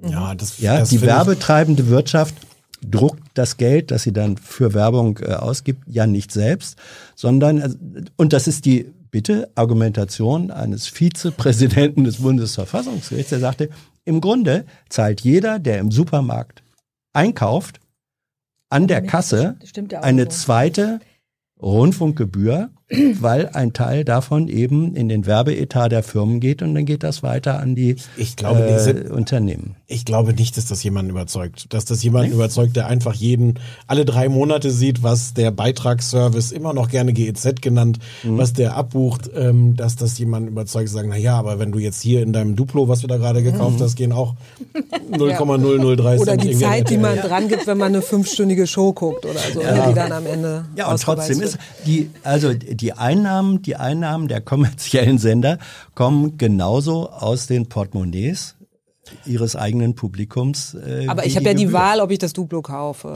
und so Ja, weiter. Also natürlich. ja, Du musst, wir müssen, du musst nicht essen, du musst nicht im Supermarkt einkaufen. ich habe jetzt Duplo Habt ihr einen gesagt. Vertrag hier eigentlich? Ich habe angefangen. Okay. Äh, Ich, ich nehme mal ein paar Fragen aus dem Ja. Chat rein. Ähm, sucht euch aus, äh, ob ihr die beantworten Leg wollt los. und wer die beantwortet. ich ich fange mal an. Äh, Dagmar, Eva, äh, die Leute fragen Verzicht auf Fußballübertragungsrechte und dafür mehr Geld für euch. Also mehr Geld für MitarbeiterInnen und Kann so man nicht machen. Wir haben ja einen Auftrag. Wir haben ja einen öffentlich-rechtlichen Auftrag und den finde ich auch richtig. Also Ja. Und da muss man dann immer mehr Geld bieten als die Privatsender. das ist eine andere Frage. Das finde ich zum Beispiel nicht. Ich finde, irgendwo muss man dann sagen, Ende der Stange, Leute, wir haben alles getan, um euch diesen Fußball zu ermöglichen. Geht nicht mehr. Bis dahin und Der hm, würde ja so oder so übertragen werden. Also irgendein Sender kauft den ja dann trotzdem. nicht Warum- unbedingt. Das kann auch verschwinden, äh, auch im Bezahlfernsehen. Also müsste man da wieder ein anderes Abo haben, um irgendwie über Das ist ja jetzt etwas, nicht was wirklich möchte. viele Leute auch interessiert. Also das kann ich irgendwie schon nachvollziehen. Aber was ich, wo, wo es bei mir, wo es bei mir aufhört, sind tatsächlich diese, ich glaube jetzt mittlerweile hat man gezählt 60 verschiedenen Krimireihen der ARD. Da äh, frage ich mich, ob das wirklich alles so sein muss oder ob es einfach, wenn es um Unterhaltung geht, immer nur eine Quiz-Sendung ist irgendwie. Also wir wir haben beim RBB ja auch Sendungen gehabt, die die, die ges- eingestampft wurden. Ne? Also ich Ja, mochte ja. Stadtrat-Hund zum Beispiel gerne. Ja, ich fand es sehr unterhaltsam. Gut. Ähm, aber ich bin auch äh, Bettina Rust Ultra. Also äh, vielleicht ist es, äh, ist es eher das so. Ne? Also warum trauen wir uns da eigentlich nicht mehr? Warum äh, entkoppeln wir uns nicht vielleicht auch von der Quotensicht Sicht da, die wir da ja allzu oft noch haben? Stefan? Das könnten wir uns ja leisten. Ich glaube nicht, dass die ARD die Bundesliga äh, kaufen muss. Also das sage ich jetzt leicht, auch weil ich kein Fußballfan bin. es gab aber ja eine Zeit, kann wo man die, nur sagen, wo die man Bundesliga bei ran lief. Genau. Ja. Und, und ich glaube, sage ich jetzt als Fußballkenner, der ich jetzt plötzlich wieder bin, ich glaube, es war gar nicht so groß anders. Äh, und die, die Werbung gibt's ja in der Sportschau auch, die da läuft. Also es ist jetzt nicht mal, dass man sagt, da habe ich's werbefrei. Ähm, ich glaube nicht, dass die Öffentlich-Rechtlichen das machen müssten. Und man könnte trotzdem, also ähm, die, die, die Bundesliga läuft ja zum Beispiel im Radio, da, da diese, diese Radiokonferenz jeden, jedes Wochenende. Ähm, da würde ich sagen, das ist doch ein tolles, tolles Angebot, für das die ARD Geld ausgeben kann, dass Leute am Radio äh, toll Live-Fußball hören können. Ähm, ob es die Sportschau braucht, für ja wirklich, das sind ja absurde Summen. Also es ist jetzt Ja, nicht. das, das das eben, ist in ich meine, die absurden Summen, da bin ich völlig bei dir, aber ich finde, weil es eben auch unser Auftrag ist, also ich finde, wir müssen auch an die ganzen, an die denken, die sich eben dieses Abo nicht leisten können, bei irgendwem, der das Ich, dann ich glaube, bei der, bei der. Bundesliga ist es aber sogar so, dass es irgend, irgendeinem Gesetz drin steht, dass bestimmte Ereignisse müssen im Free TV übertragen werden. Also da wäre es dann schlimmstenfalls bei Sat 1, äh, nicht bei, weiß nicht, Amazon Prime oder so. Aber äh, man kommt da äh, in eine Zwickmühle. Also da ist das öffentlich-rechtliche System oder seine Freunde ist in einer Zwickmühle drin. Auf der einen Seite ist natürlich die Argumentation, äh, ihr habt ja eure Einnahmen sicher. Deswegen könnt ihr euch doch auf euren Bildungsauftrag äh, konzentrieren. Ihr müsst nicht diese Quotenkacke äh, mitmachen. Also fokussiert euch auf das. So. Wenn man das, warte, wenn man das macht, kann man ja machen, dann kommt fünf Minuten später die Argumentation um die Ihr seid Ecke. nicht legitimiert, Ich weil guck keiner mal. guckt. Euch guckt ja keiner. Ihr verbratet das Geld von allen für ein Publikum, wo nur jeder Zwanzigste dabei ist. Wo ist eure Legitimation dafür? Ganz Das genau. ist eine argumentative äh, Zwickmühle, wo ich auch gar keinen Ausweg wüsste, außer dass man versucht, diese, diese beiden Argumente gegeneinander jeweils auszutarieren. Und da ist vielleicht so ein Ansatz, wie du sagst, ähm, dass man sagt, ja, äh, wir bieten sozusagen schon mit, äh, aber wir haben ein Limit, wo wir sagen, Leute, ab da nicht mehr. Ich glaube, es ist tatsächlich auch so, dass der Sportrechte-Etat gesunken ist in der Ja. ARD. Ich müsste es jetzt nachgucken, aber ich glaube, dass das Es tatsächlich gibt ja der auch eine so Posten Ärgernisse, ist. äh, muss man ja einfach auch sagen. Es gibt ja auch unsere, die sogenannten Experten, die zum Beispiel Gelder bekommen, Mhm. von denen keiner erfährt, wie hoch die sind, weil das sind wieder so bilaterale Absprachen. Da sind Die immer da Summen, nichts sagen. die so, da so nichts Jürgen, sagen. Jürgen oder Klopp so ein ZDF sowas oder zum? Beispiel Ach so. oder so. Die kriegen dann als Experten, weil sie eben dann jedes Spiel kommentieren, Summen, die eben, wie gesagt, keiner, weil man ahnt immer nur, hm, ist das sind Millionen? verarmte ehemalige Profis. Die am Tegernsee hochhalten. Ja, Also sowas zum Beispiel, das würde ich zum Beispiel in Frage stellen. Also weil die Grund- die Grundversorgung so an Und es, ich meine, es gibt viele solche Fragen. Es gab letztens, letzte Woche gab es ausgerechnet, in dieser ganzen Diskussion gab es auf DWDL ein Interview mit der Programmchefin von Das Ding, das ist das Jugendradio vom SWR, ähm, die gesagt hat, wir machen jetzt eine Programmreform und die hat ganz offen gesagt, wir nehmen jetzt die Ecken und Kanten aus dem Musikprogramm tagsüber. Weil wir gemerkt haben, das weiß niemand so richtig zu Ist zu schätzen. edgy. Ja. Ja. Ähm, und es ist tatsächlich dieses, äh, dieses Argument, es muss durchhörbar sein. Ähm, und das ist so ein, das ist jetzt ein winziger Mosaikstein, aber wo ich so denke, aber ich zahle doch tatsächlich nicht meine Rundfunkbeiträge dafür. Dass, dass so wie, dass der Radiosender so wird wie alle anderen auch. Weil daran, also daran mangelt es ja nicht an Radioprogrammen, die ich einfach durchhören kann, ohne dass irgendwas bei mir im Kopf gab, sich gab auch den Vorschlag, ich meine, wir wundern uns immer alle vier Jahre über die äh, ganzen Sportarten, die es äh, dank Olympia dann gibt. Da könnte der öffentlich-rechtliche Rundfunk ja dafür sorgen, dass diese Sportarten auch immer, immer noch irgendwo gezeigt werden. Und die. Sportarten, die quasi von den Privaten auch abgedeckt werden würden, keine Ahnung. Ja, also Fußball, äh, Skispringen. Curling übertragen, äh, Übertragungen sind auch ähm, sehr wirksam gegen Bluthochdruck. ähm, ja, es ist es Ja, aber Werder Bremen kann auch von Sat 1 kontem- übertragen werden, Kontemplative. Nein, aber tatsächlich gibt's ja in der Region wahnsinnig viel Fußball, äh, nicht Fußball, äh, Sport in generell. Wir haben ja, Ja. viele Vereine und so. Und da ist durchaus, könnte man durchaus mehr machen als Ja. Regionalsender. Absolut. Ist Äh, auch das- kein Geld für da. Also, Ja, da Ähm, das das ja ist dran. übrigens eine, eine Anmerkung auch aus dem Chat, dass gesagt wird, äh, wir sollten ja nicht nur über TV reden, sondern es gibt äh, auch Radio, also die Anzahl der Radiosender in der ARD, der, der, der Radioprogramme, ist ja ein Mehrfaches von der der äh, Fernsehprogramme. Ähm, ist das eigentlich, äh, Und Deutschlandfunk, ne? bitte? Und Deutschlandfunk. Und Deutschlandfunk, ja. Ähm, ist, ist Radio eigentlich, Frage an den Medienjournalisten, äh, eine, Rele eine Größe, die in der Kommunikation, im Medienkonsum, im öffentlichen Diskurs an Bedeutung zunimmt oder abnimmt? Das weiß ich nicht. Das ändert sich halt gerade radikal. Also durch Podcasts ähm, ist ja plötzlich das Medium, ich höre irgendwas, ganz anders. Von, von einem Medium, was bei, bei Radio in aller Regel nebenbei läuft, zu einem, was ich bewusst auswähle und hinhöre. Ähm, und deswegen ändert sich durch den Podcast-Boom und dadurch, dass die Öffentlich-Rechtlichen da natürlich auch reinsteigen, ähm, ändert sich, glaube ich, die Wahrnehmung. Ich würde mal schätzen, aber das ist jetzt auch ein bisschen gefühlte Wahrheit, dass trotzdem so lineares Radio, ich schalte das ein und das läuft irgendwie, trotzdem für viele Leute noch eine große Bedeutung hat. Das, das unterschätzen wir immer so, weil wir reden da nicht drüber, das ist nicht großes Thema. Ähm, aber das wird für viele Leute immer noch eine große Bedeutung haben. Tagesbegleitprogramm heißt Ja. das, glaube ich. Ne? Aber auch da bin ich dann, da- das ist wieder das gleiche Dilemma. Da kann sich jetzt die ARD vermutlich nicht komplett raus zurückziehen und sagen, wir machen nichts Populäres mehr. Ähm, aber äh, also da gibt es schon viele Wellen, die man auch tatsächlich überhaupt nicht unterscheiden kann von privaten. Und wo man denkt, warum? Was ist der Sinn, das jetzt irgendwie zu verdoppeln? Nur weil dann vielleicht bestenfalls die Nachrichten zwei Minuten statt 1,30 sind.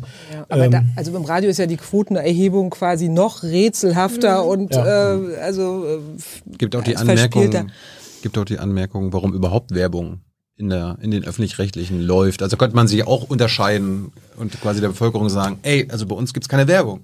Da ist, da ist natürlich, also ich bin, wäre auch dafür, das abzuschaffen.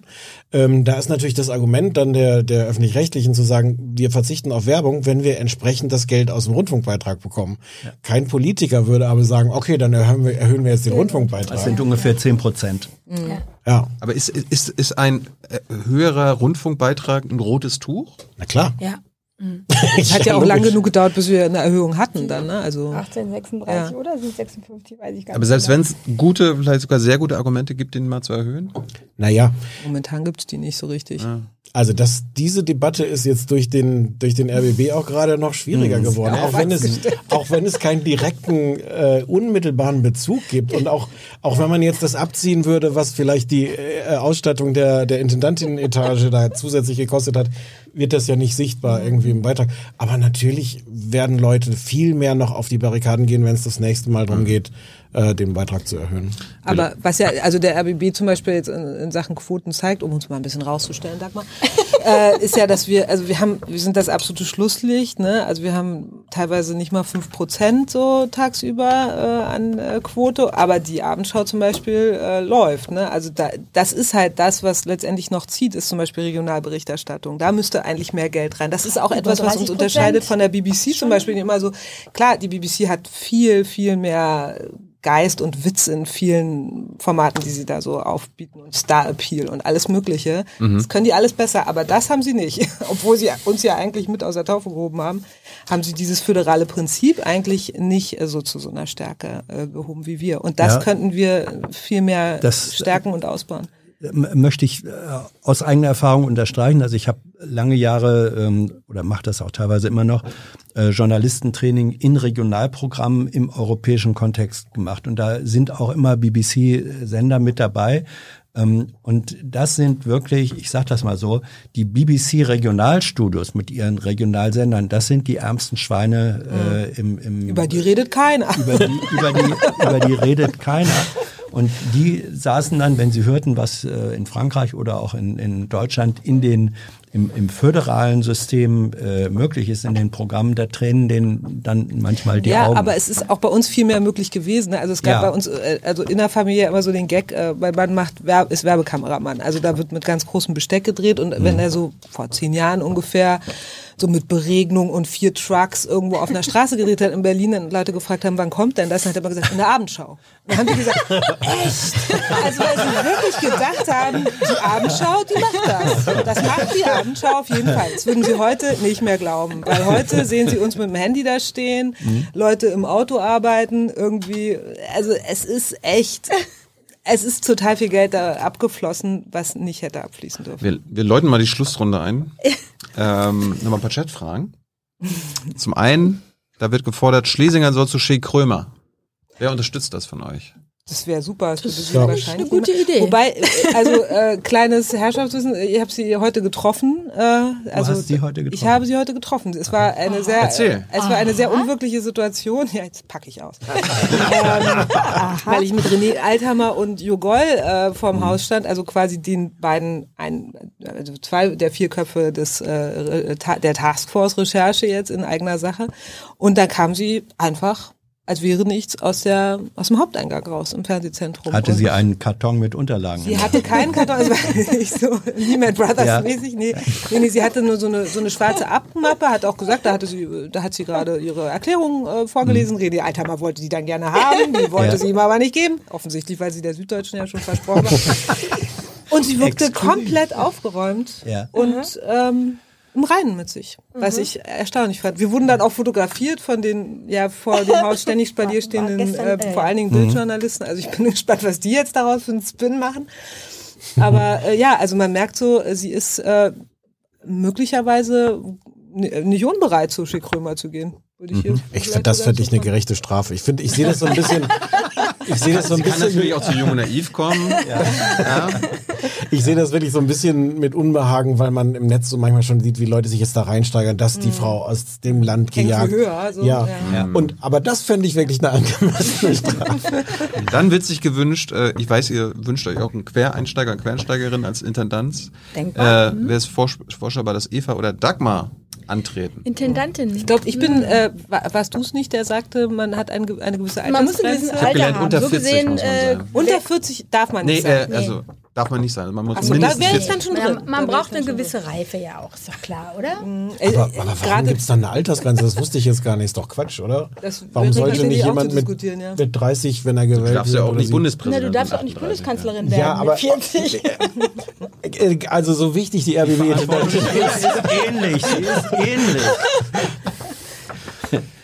Also ich glaube, also das ist auch äh, der Grund, warum ich jetzt eine Festanstellung eher nicht anstreben würde. Das ist einfach, es ist eine Schreibtischtätigkeit, die ich jetzt eher nicht. Nein, es ist eine Autofahrtätigkeit. Das haben wir doch mal wirklich gelernt. Eine Massagetätigkeit. Mit Massagesitz, bitte. Kann ja mal sagen, bei uns ging der Nee, Running Gag rum, dass wir als Freienvertretung, wir sind, sind sieben gewählte Vertreterinnen, Vertreter in dem Gremium. Wir haben angeboten, wir könnten ja mal kollektiv die Intendanz äh, übernehmen. Ja.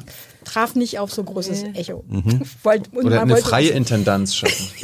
Wir sind immer zu kritisch und immer zu böse. Dann sollen wir ansprechen, dass Christine Strobel, Tochter von Wolfgang Schäuble und Frau des Innenministers von Baden-Württemberg, die Programmchefin der ARD ist. Ja. Findet ihr das problematisch?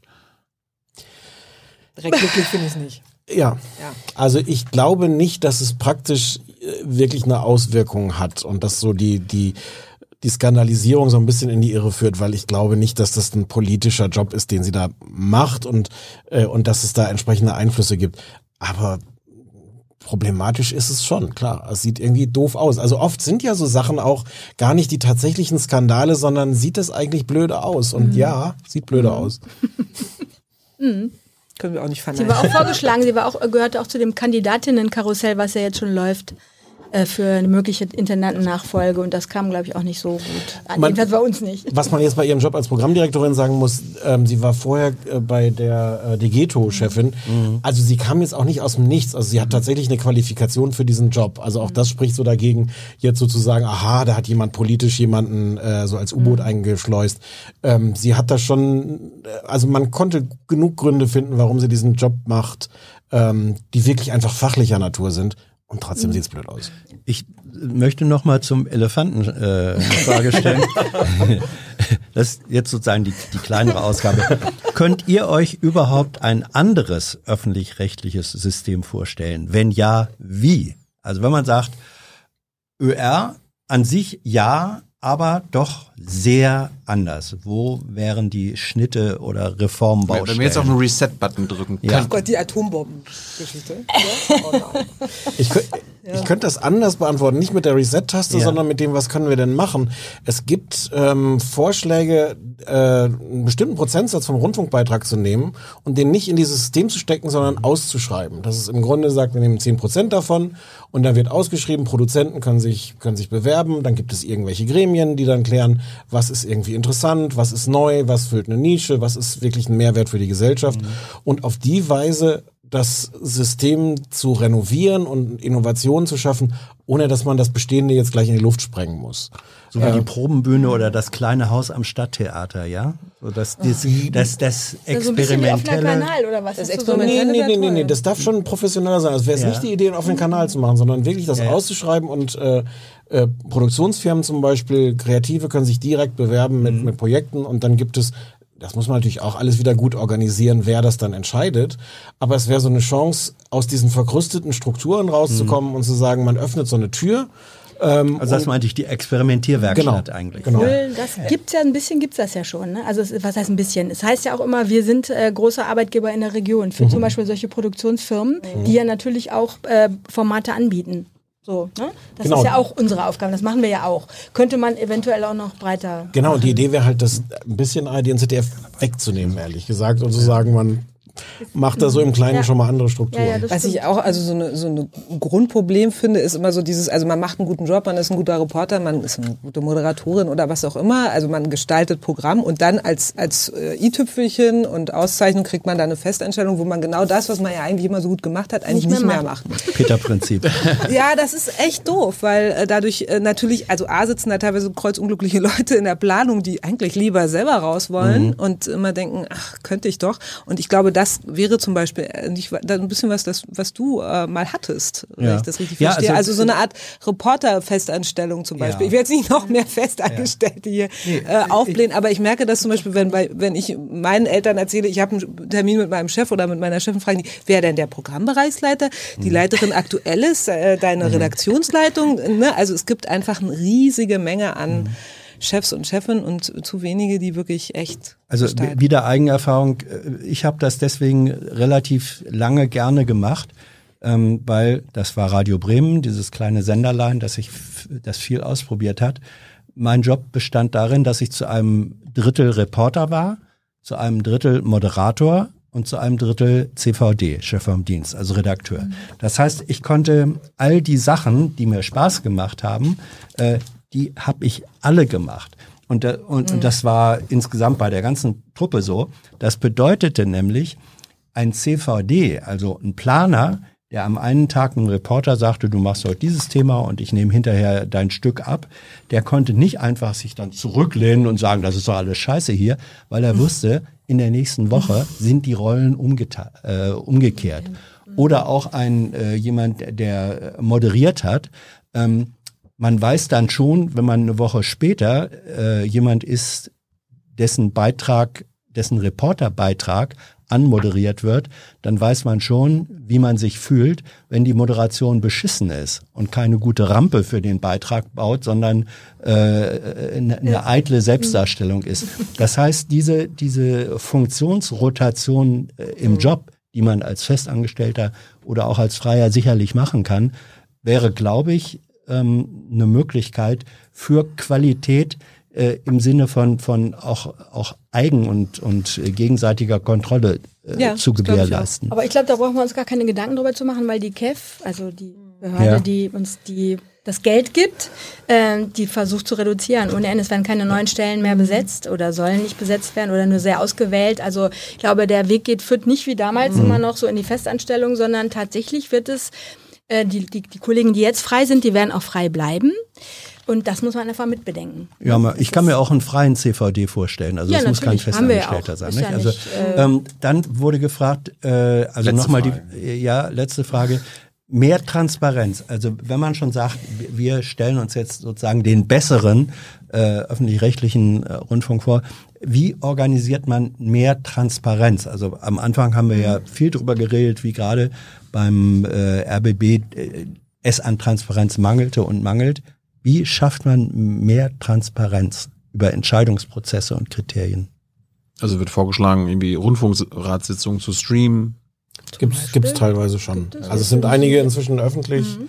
Ähm, Ja, die heutige wäre zum Beispiel lustig gewesen. Protokolle werden woanders auch veröffentlicht, habe ich gelesen, bei uns nicht. Könnte man auch überlegen, dass man Protokoll bis auf so Anteile, die wirklich dann ganz, irgendwie ganz persönlich sind oder so, dass man das macht. Äh, zum Beispiel Offenlegung äh, der Gehälter, aber eben ohne, dass man, also dass man nach Möglichkeit alles erfährt. Ohne das müsste Zahlen. dann, so. müsste dann tatsächlich geregelt werden darüber, dass es ein Gremium gibt, was das auch beurteilen kann, ob das jetzt alles ist. Also da gibt es schon Möglichkeiten, glaube ich. Ich glaube, das ist das einzige Fund, was wir haben, das ist für die Zukunft. Gab noch, gab noch die Frage, ob Eva auch wie Thaddeus Parteisachen moderieren darf Nee, als Freier. Mache ich tatsächlich. äh, Aber also- darfst du, also bei der CDU und FDP? Ich so? dürfte das, glaube ich, laut meiner Compliance-Regelung äh, nicht in Wahljahren dürfte ich das nicht machen. Aber äh, ja. Und ich mache es haben aber andere gemacht nicht. beim RBB. Ne?